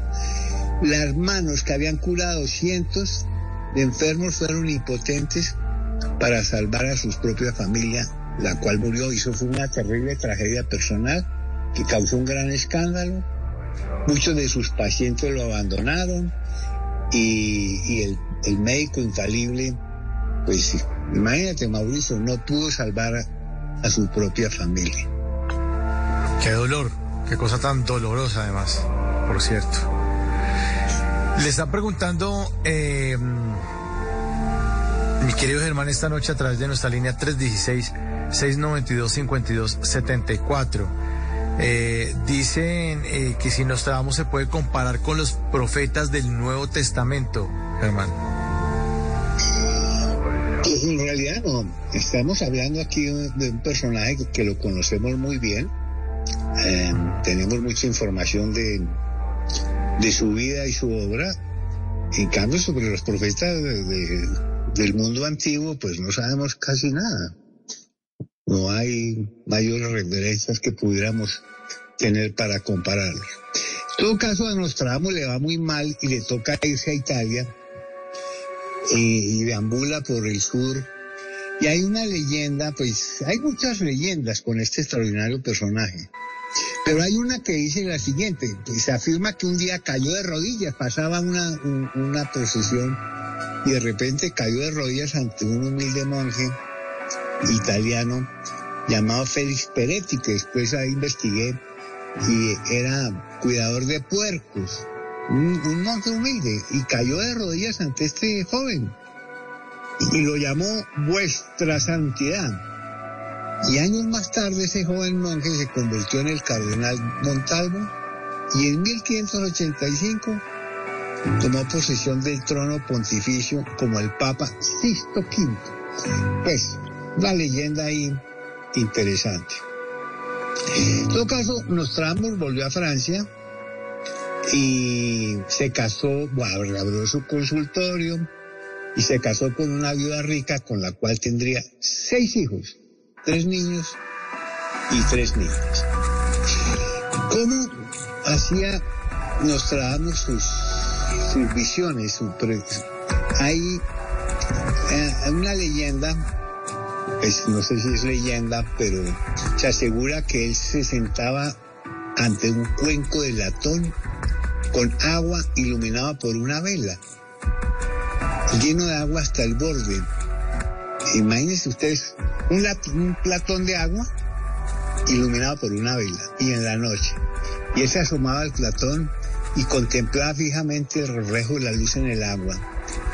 Se dice que se sumía en un trance profundo durante el cual oía y veía las visiones del oráculo, las imágenes generalmente de los inminentes conflictos de su mundo. Eh, ahora, empieza entonces nos traemos a publicar sus almanaques, que incluían secciones de poemas llamados cuartetas, en las cuales cuartetas eran parágrafos pues de cuatro líneas. Y cada uno de estos tenía una profecía o una lectura, pero generalmente eran en un lenguaje muy arcano, muy, como hablábamos hace unos días, muy civilino, de difícil interpretación. Es más, a veces escribía en griego, en latín, en italiano, en francés. Y esa curiosidad de las cuartetas, pues hizo que su libro fuera un éxito. Y así escribió un almanaque anual durante el resto de su vida, lo cual pues le daba ciertos ingresos porque pues ya la imprenta se conocía, entonces ya podía imprimir numerosos volúmenes Y, y a fin, inclusive se, dio a la idea de editar un libro con todas sus, sus centurias. Y ese libro se publicó en 10 volúmenes, cada uno con 100 cuartetas, con un total de mil predicciones. Pues llamemos las predicciones. Y ese libro se titularía Las Centurias. Las Centurias. Y eso pues tuvo un éxito tremendo. Ahora, las pues, se vendieron muy bien, pues la reacción fue diversa entre aquellos que lo consideraban un genio y otros que lo acusaban de ser un instrumento de Satanás. Pero bueno, tenía colegas médicos que eran muy envidiosos, que lo consideraban una vergüenza, pero la gente y los poetas, imagínate, por aquí veo que los poetas están maravillados con el estilo de los versos, fantásticos, acertijos, anagramas, con una mezcla de todo. Y hoy día se dice que lo hacía así deliberadamente para oscurecer sus profecías y evitar posibles enfrentamientos con la Inquisición. Pero al fin, aquí va a aparecer un personaje que va a ser clave, que es la reina Catalina de Medici, que va a ser lectora de sus, de sus centurias. Catalina, casada con Enrique II, rey de Francia, era una mujer que realmente profesaba una verdadera pasión italianísima por la intriga y el esoterismo y quería despejar las incertidumbres de su época, peligros y todo eso que había en esos problemas del trono de Francia y sobre todo saber el futuro de su rey, de Enrique II, y de sus hijos. Así que Catalina, pues inclusive tenía una corte de astrólogos, eh, pues era muy aficionada a ese tema.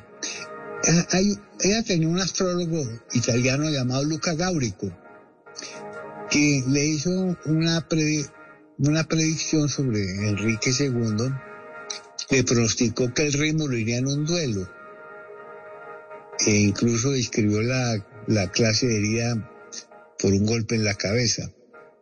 Y eso pues era ridículo porque pues, los reyes no participaban en duelos, ¿no? Eh, pero en 1556, Catalina realmente estaba ansiosa por conocer todo este futuro y decidió llamar a la corte al astrólogo más popular del momento, a Nostradamus. Nostradamus llegó y lo primero, pues, claro, con, con gran expectativa, pero Catalina leyó con asombro una cuarteta que era la número 35 que Nostradamus había escrito en sus centurias. Y la cuarteta decía así, el león joven superará al viejo, en campo bélico por singular duelo, en jaula de oro le reventará los ojos, dos combates, uno y luego morir de muerte cruel. Eh, pues para muchos el león viejo era Enrique II. Y ahora la profecía era la misma que le había hecho Gaurico, ya que de pronto Nostradamus conocía la profecía anterior. Pero, pues, pues esa, ahí está esa profecía. Enrique, pues, pues mostraba poco interés por estas ideas de su esposa y, y se, y no vio a Nostradamus con muy buenos ojos, ¿sí? Pero realmente Nostradamus tuvo una alianza con Catalina, eh, pues impresionante, pero en el caso es que en aquella época era muy común hacer las bodas eh, entre cortes para eh, pues tratar de consolidar la paz entre territorios y naciones con estas matrimoniales. Y se dio la boda de Felipe II de España con Isabel de Valois, hija de Enrique y Catalina. Y para celebrar esa boda, Enrique II organizó una gran fiesta de tres días y decidieron en esa fiesta revivir los torneos de caballería, ahí en, en, en la Rue de San Antoine, en las afueras de París. Miles de personas, hacer un fiestonón tremendo, de toda Francia, ni más ni menos que el, el matrimonio de Francia con España. Eso fue, y sobre todo con, con, con palcos, con, con torneos de caballería, estos que van así con las espadas, sí, uno contra el otro, como las nuestras corralejas modernas, pero bueno, ni tan modernas, pero eso podrían, pueden imaginarse el espectáculo con las graderías repletas. Pues en el último día del torneo, el propio rey decidió participar contra un joven capitán de las guardias escocesas. Y todo era fiesta y la única que estaba como, como vio la cosa con poco ambiente fue la propia Catalina, porque no recordó las advertencias de sus astrólogos, de Gáulico y de Nostradamus. Bueno, el caso es que el rey se presentó al duelo completamente cubierto con una armadura y portando un gran escudo decorado con un león. Recuerden que la cuarteta decía, el león joven superará al viejo. Y resulta que el tal Montgomery, el, el otro, también llevaba un escudo con un león. Bueno, se, se presentaron en ese duelo y se lanzaron al ataque. Y en ese primer choque hubo empate. Pero el rey estaba empeñado en desmontar al conde y exigió otra carga. Eh, en Montgomery no quería, Enrique insistió y en esa segunda carga el choque fue terrible. Las lanzas se partieron y una astilla penetró la visera del rey y se le clavó en la cabeza por detrás del ojo. Herida mortal, dolorosísima, que Enrique soportó durante 10 días y a pesar del esfuerzo de médicos y cirujanos murió el 10 de julio de 1559. El rey de Francia, Enrique II, tal y como decían las cuartetas y las profecías de los astrólogos. Esto fue tremendo. A, a Nostradamus le tocó prácticamente salir corriendo de París porque, eh, pues, realmente hubo alguien que, algunos que lo consideran como un hechicero. Bueno, el caso es que esto tuvo mucho, mucho inconveniente, pero Catalina siempre estuvo muy, muy afín a, a Nostradamus, inclusive lo visitó después en, en Salón, donde él vivió hasta el final de sus días. Finalmente, en 1566, el primero de julio, eh, Nostradamus, pues ya él había, ya redactó su testamento, ya se sentía muy enfermo. Eh, y claro, él creo que ya sabía la fecha de su propia muerte. Sí. Y algunos de sus parientes le preguntó si lo vería mañana. Y Nostradamus respondió, no me verás, no me verás vivo cuando amanezca. Omitiendo los deseos de Nostradamus, su vida lo, lo enterró en un ataúd en posición vertical dentro de una pared en la iglesia de Salón y en posición vertical para que ningún, dice, para que ningún cobarde imbécil pisara su sepultura. Y ahí está la siguiente inscripción en losa de mármol. Aquí yacen los huesos del ilustre Michel Nostradamus, único de los mortales a quien se juzgó digno de dejar constancia con su pluma casi divina bajo la influencia de los astros de los futuros acontecimientos del mundo entero. Vivió 62 años, 6 meses y 16 días. Murió en Salón en 1566. Que la posteridad no turbe su descanso. Bueno, el caso es que la popularidad de Nostradamus ha aumentado con el tiempo. Primero impulsada por esta leyenda, esa, pues una vida legendaria, ¿no?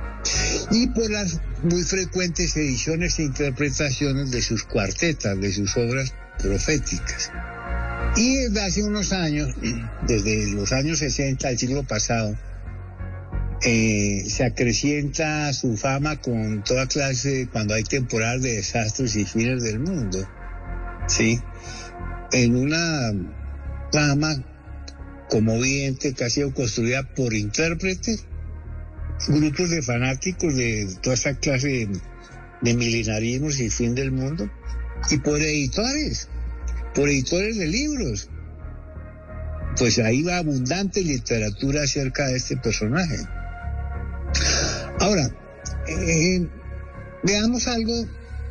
Eh, yo tengo aquí un libro eh, muy bonito, se llama Nostradamus y el Milenio, del Círculo de Lectores. Esos libros que, que existían antes, cuando uno estaba afiliado, mi familia, especialmente mi mamá le gustaba mucho, eh, pues tenía esa afiliación al Círculo.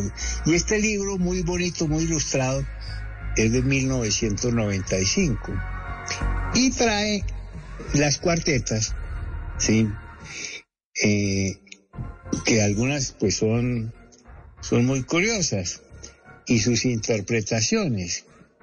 Veamos, por ejemplo, una que veo por aquí, que dice, que dice lo siguiente. A ver, es que esto hay un montón. Por ejemplo, aquí hay una que es la cuarteta 8 del capítulo 1. Dice, Pauna y Lorón será más del fuego que de la sangre, etcétera. Y algunos dicen que Pauna y Lorón es Napoleón. Entonces, miren ustedes que hay una interpretación ahí un poco alegre de algo que pues no se sabe de qué se trata, ¿sí? Veamos aquí más adelante otra la que le atribuyen a que él había pronosticado eh, la aparición de Adolfo Hitler. Profundo de Occidente en Europa, pobre gente, un niño nacerá. Lengua seducirá a mucha gente, ruido en el reino de Oriente. Bueno, no sé si ahí se ve al niñito Adolfo naciendo y con su lengua seduciendo a mucha gente. Eso puede caerle a, cualquiera. Entonces, en realidad, ¿qué pasa con, con este personaje? Pues eh, la mayor parte de, las patetas, pues, tratan de desastres de varios tipos, epidemias, terremotos, bueno, guerras, inundaciones y otros temas parecidos, pero todos referidos a a su tiempo, a los eventos que pertenecían a su tiempo, eh, como por ejemplo estas guerras religiosas, la amenaza al Islam, las tiranías, em, la Inquisición. Em, ahora, eventos que con el paso del tiempo más bien eran como relatos y que con el con el tiempo han sido interpretados como, como profecías. Eh, la Revolución Francesa, el incendio de Londres, Napoleón Bonaparte, Hitler y las guerras del siglo XX eran totalmente ajenas a este personaje. Ni siquiera él escribía sobre temas de Europa, de Francia, de Alemania, Inglaterra, Italia, del Islam. No podía mm, visualizar cosas de países que ni existían en ese momento.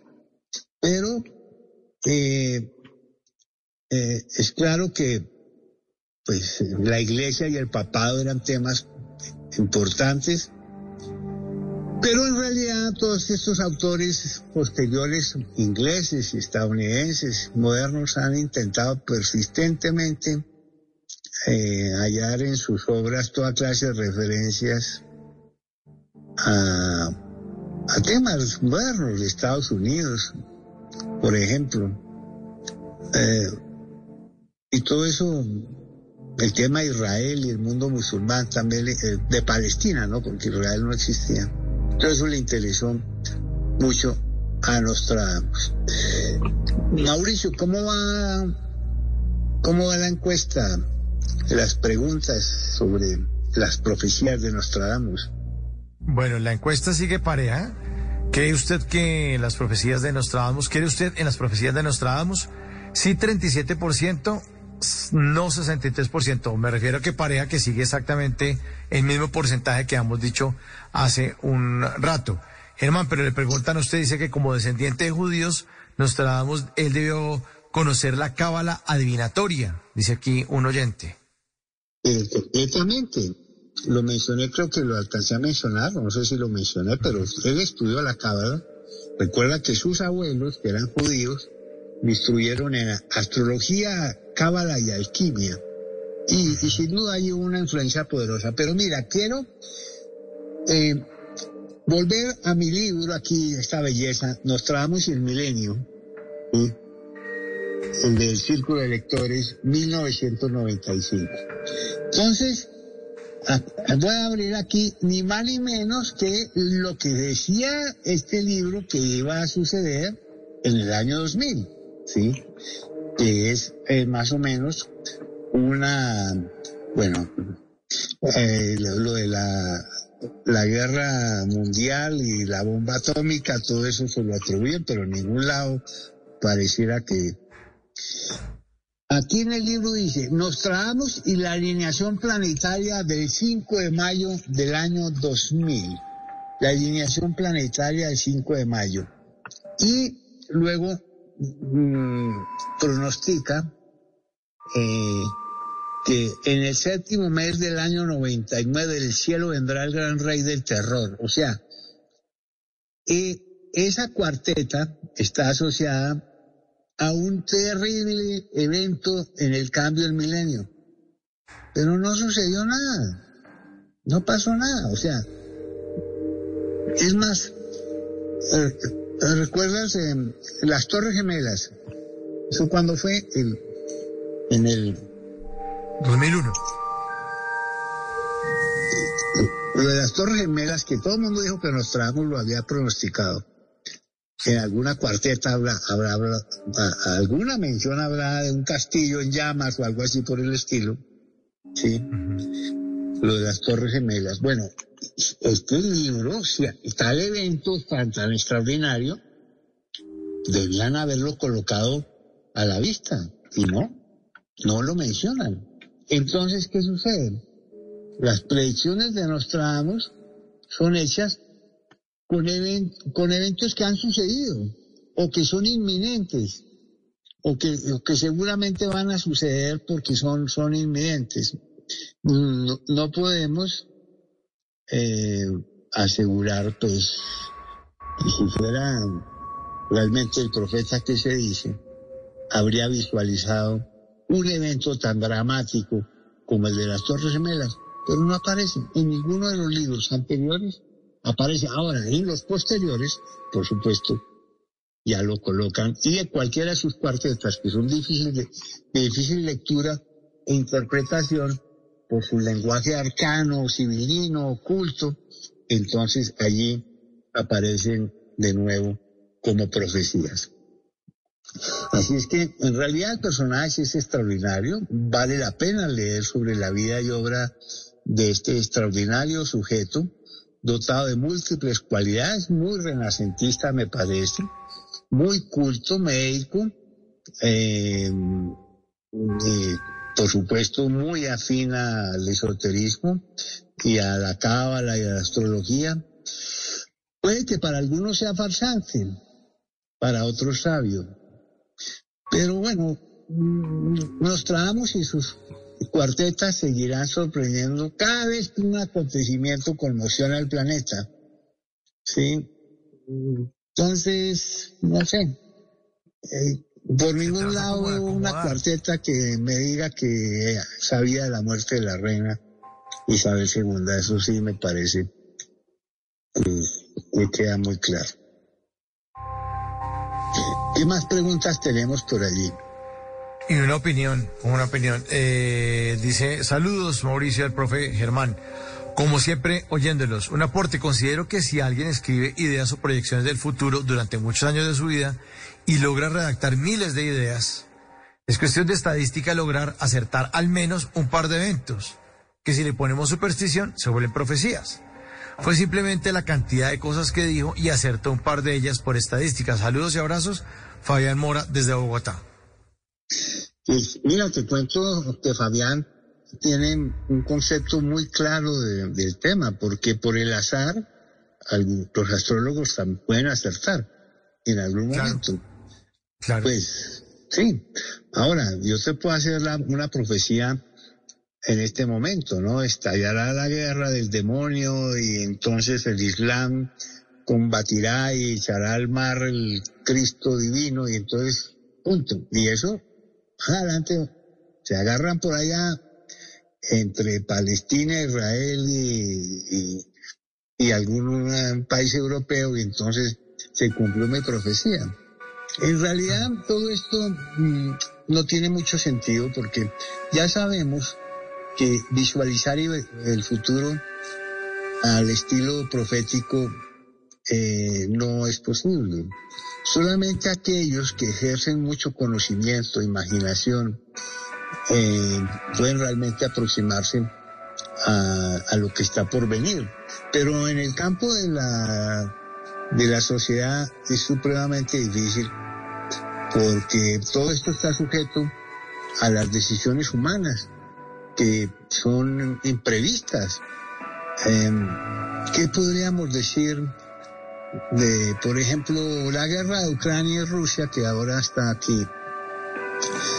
Eh, ¿Podemos visualizar cuál va a ser el final? O sea, vamos a tener un acuerdo de paz, Rusia va a arrasar a Ucrania y conquistar Kiev, la capital, o Ucrania va a recuperar los terrenos conquistados por Rusia. Pues algunos podríamos estudiar los aspectos sociales y bélicos que tiene este conflicto y llegar a alguna conclusión o al- alguna interpretación, alguna visualización. Pero nada de esto es seguro, porque todo está sujeto a decisiones humanas que son imprevistas. Entonces, en el campo de la, de la profecía, no hay cómo a- acertar el futuro. Solamente lo pueden hacer aquellos que tienen conocimiento, imaginación y mucho estudio, pero siempre con el riesgo de fallar debido a este eh, dilema de la interpretación de las decisiones humanas, que es tan supremamente difícil. Así es de que, amigos míos, les cuento que las profecías de Nostradamus, les doy esa mala noticia, no son ciertas, no existen. Nostradamus solamente escribió eventos de su tiempo, de su época, y más bien como un intérprete, como un testigo de los acontecimientos, muy eh, eh, crítico con la iglesia, con el papado, con la intolerancia religiosa, con la injusticia. Realmente era un personaje que quería una, una sociedad más próspera y aquí en sus cuartetas, que además tuvo grandes beneficios económicos, porque aquí dicen que se vendían muy bien, lo que colocó fue sus mensajes y sus opiniones en lenguaje oculto, de arcano y civilino, tal vez para ocultarse de los ojos de la Inquisición. Pero de todas formas tenemos un personaje extraordinario que vale la pena estudiar su vida y su obra, especialmente como el gran médico que fue. Pues ahí está entonces este gran personaje de la historia de la humanidad, Nostradamus, un viaje que cada martes nos hace Germán Puerta, esta vez al pasado, para tratar de entender el futuro, porque de ahí surgió este tema, ¿no, Germán? De todas las cosas que hace el ser humano, los esfuerzos que ha hecho la raza humana por anticiparse a los acontecimientos y a ese futuro. No sabemos qué va a pasar dentro de cinco minutos, dentro de cinco horas, dentro de cinco años, dentro de cincuenta años. No lo sabemos. Y tratamos siempre de hacer cualquier tipo de esfuerzos para, para anticiparnos, para lograr de pronto estar un poco menos nerviosos, porque el futuro y la incertidumbre pues nos ponen así, una de las características de la raza humana. Germán, pues mil gracias por estar esta noche con nosotros en Bla Bla Blue.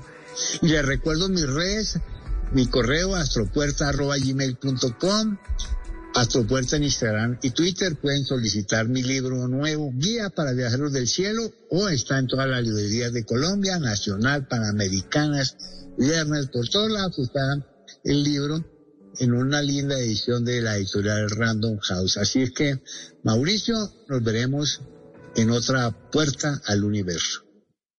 Germán Puerta en Bla Bla Blue.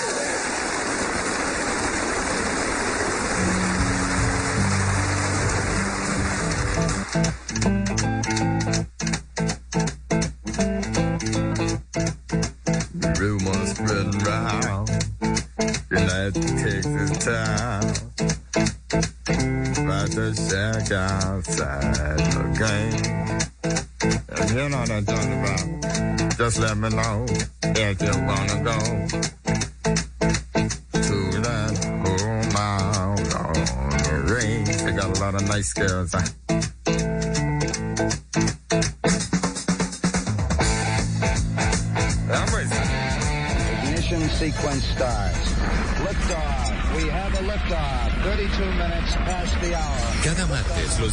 navegantes de Bla Bla Blue estarán invitados a un viaje hacia las maravillas del universo.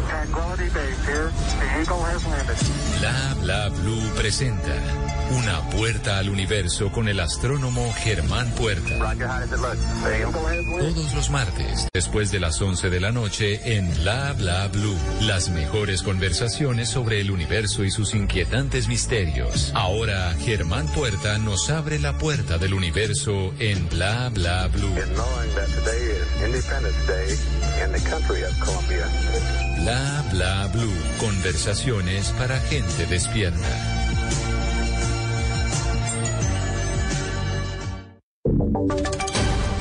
Voces y sonidos de Colombia y el mundo en Blue Radio y bluradio.com, porque la verdad es de todos. Una de la mañana en punto. Esta es una actualización de las noticias más importantes de Colombia y el mundo en Blue Radio. Continúan los ataques contra la comunidad LGTBI en el área metropolitana de Barranquilla, donde en menos de 10 días dos hombres abiertamente gay fueron asesinados en circunstancias similares. Ingrid de la Rosa.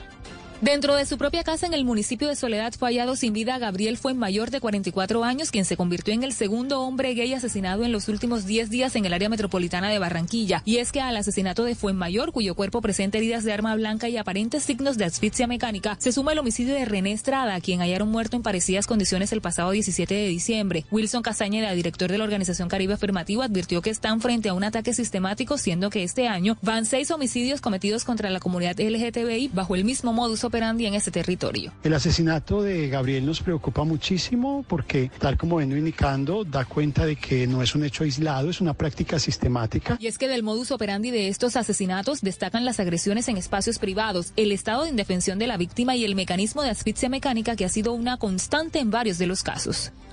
Una de la mañana y un minuto sigo con usted, Ingel, porque las víctimas del conflicto en el Caribe ven con esperanza el cese del fuego unilateral convocado por grupos armados en la Sierra Nevada, Ingel. Aunque reciben con optimismo el anuncio de cese al fuego que hicieron grupos paramilitares como las autodefensas conquistadoras de la Sierra Nevada, las víctimas del conflicto armado en esta región del país esperan que esto se consolide en verdaderos procesos de paz que vengan acompañados de verdad, justicia y reparación. Luis Fernando Lara es desplazado a los Montes de María y miembro de la Mesa de Víctimas del Cesar. Este es el momento donde se requiere un compromiso integral bastante decidido de quienes están alzados en armas. Hace unos días, cuando anunciaron su voluntad de paz, las autodefensas conquistadores de la Sierra Nevada también solicitaron que se designara como gestores de dicha paz al ex jefe paramilitar Hernán Giraldo, recluido en una cárcel de máxima seguridad en Itagüí, y a Freddy Castillo Carrillo, desmovilizado y actualmente detenido en España. Una de la mañana y dos minutos, aunque a la fecha en Medellín las autoridades han incautado 10 toneladas de pólvora con una recompensa que supera los 10 millones de pesos. Buscan que las personas brinden información que permita identificar y ubicar a los eh, expendios de material pirotécnico en la ciudad, donde solo este mes 27 personas han sufrido lesiones como consecuencia de la manipulación de esos elementos. Julián Vázquez. A la fecha, Antioquia registra 66 casos de quemados con pólvora, de los cuales 27 han ocurrido en Medellín, con el agravante que 5 han sido menores de edad y que dos de las víctimas sufrieron amputaciones. Es por esta razón que las autoridades anunciaron una recompensa de 10 millones de pesos para las personas que denuncian expendios o lugares donde se comercialice pólvora en esta época de fin de año. Juan David Duque es el alcalde encargado de Medellín. Hemos pedido a la policía que incremente los puntos de control a la entrada y a la salida del distrito de Medellín. Asimismo, vamos a ofrecer una recompensa de hasta 10 millones de pesos para todos aquellos ciudadanos que nos permitan identificar sitios de expendio y de bodegaje de pólvora. Cabe recordar que por decreto en la ciudad está prohibido el uso y la comercialización de pólvora y que quien incurra en esta falta puede ser sancionado con multas que ascienden al millón de pesos. Una de la mañana y tres minutos, el Hospital Universitario del Valle se está quedando sin reservas de sangre para los próximos eh, días. Desde la institución de salud piden a los ciudadanos eh, donar sangre ante el incremento de lesionados que están llegando por riñas y accidentes de tránsito. Luis Felipe Romero. Desde el Hospital Universitario del Valle reportaron que por el aumento de emergencias y pacientes que llegan hasta el centro médico en esta época del año, se han limitado considerablemente las reservas del vital líquido. Es por eso que durante esta semana se llevarán a cabo jornadas masivas en diferentes partes de la ciudad para que los caleños puedan donar su sangre, ya que con una sola bolsa se pueden salvar hasta tres vidas, como lo explica Laura Marcela Rivera, auxiliar de enfermería del Hospital Universitario del Valle. Las personas que pueden donar sangre son las personas que se sientan en perfecto estado de salud, que tengan su documento de identidad, que cumpla con una serie de requisitos, que es muy fácil como tal cumplir los requisitos y la donación no demora más de 20 minutos. Las bolsas de sangre que más se necesitan en estos momentos en Cali son los donantes tipo O, tanto positivo como negativo, y pacientes con sangre B positivo. Una de la mañana y cuatro minutos en un hábitat especialmente diseñado para ella. En Medellín vive la única ocelote albina registrada en Colombia y quien eh, prendió la alarma por los, para los expertos sobre la degradación de los ecosistemas nacionales, regionales y locales. La historia con Karen Londoño. Ella tiene el pelo extrañamente blanco para un individuo de su especie y los ojos con un tono rojizo y es por estos días la inquilina más popular del Parque de la Conservación en Medellín. La ocelote que fue encontrada en Amalfi lleva un año en el lugar recuperándose y demostrando que a pesar de su albinismo y ceguera total, tiene toda la energía de cualquier individuo de su especie, tal como lo explica Ana María Sánchez, bióloga del Parque de la Conservación. Es muy activa, consume muy bien su alimento, en su hábitat explora muy bien, se desplaza sin ninguna dificultad, trepa, salta. Y aunque como dice Analicia Mora Martínez, la directora de Cora Antioquia, alegra verla crecerla saludable y bien, el descubrimiento de su especie y su hallazgo lo que genera es preocupación. Tiene que ser ese mensaje de seguir trabajando sobre la conectividad ecológica, la restauración, la reforestación, la gestión sostenible de los bosques, el cuidado de las fuentes hídricas. En el caso de la felina, que hoy puede ser visitada por quienes ingresan al parque, fue una fortuna haber sido encontrada en el campo, pero según Jorge Aubade Echeverri, director del Parque de la Conservación, su condición se da gracias a una mutación genética. Tenemos bosques cada vez más aislados y los individuos tienen menos posibilidades de reproducirse. Eso nos lleva a que se presente una endogamia, es decir, que se reproduzcan individuos de la misma familia, por llamarlo así. Es por esta razón que los expertos recuerdan la importancia de reforestar, cuidar los bosques y evitar acabar con los ecosistemas y sus interconexiones. Una de la mañana y seis minutos damos eh, paso a las noticias internacionales porque en Estados Unidos, a pesar de que ya eh, pasó la tormenta, está bastante lejos que llegue la calma. La cifra de fallecidos ya pasa los eh, 60 y en Búfalo las labores de rescate avanzan en medio de las dificultades.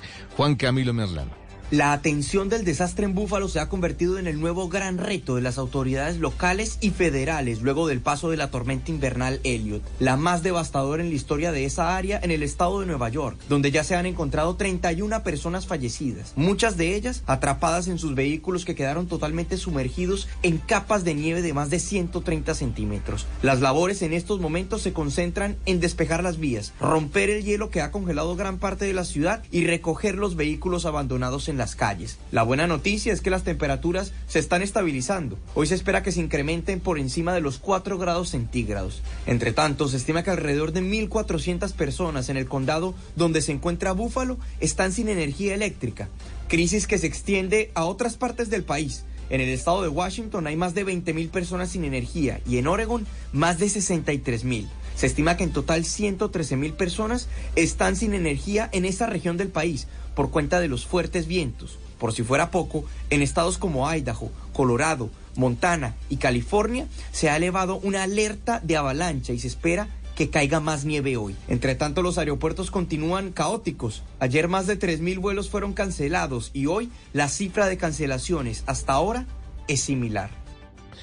Una de la mañana y ocho minutos, el expresidente de Perú, Pedro Castillo, volvió a apelar su detención preventiva de año y medio. ¿Qué significa eh, o qué argumentos entregó? Se lo preguntamos a César Moreno. El exmandatario peruano Pedro Castillo dijo que su prisión preventiva es injusta, una venganza política y pidió su libertad durante la audiencia de apelación que solicitó su defensa contra la resolución judicial que ordenó 18 meses de arresto por rebelión e intentar disolver el Congreso y gobernar por decreto. El expresidente afirmó que jamás ha cometido un delito de rebelión, que no se ha levantado en armas y que tampoco ha llamado a levantarse en armas a nadie. También dijo que hasta la fecha está incomunicado y que no ha tenido acceso telefónico para llamar a su familia. La defensa dice que los cargos de la Fiscalía son desproporcionados y hoy el Tribunal Supremo peruano va a evaluar si sigue o no en prisión el expresidente Castillo. Una de la mañana y nueve minutos, el desarrollo de estas y otras noticias en blurradio.com. Continúen con Blue Música.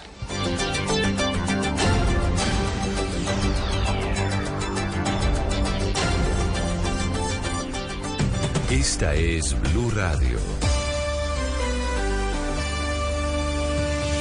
En Bogotá, 89.9 FM. En Medellín, 97.9 FM.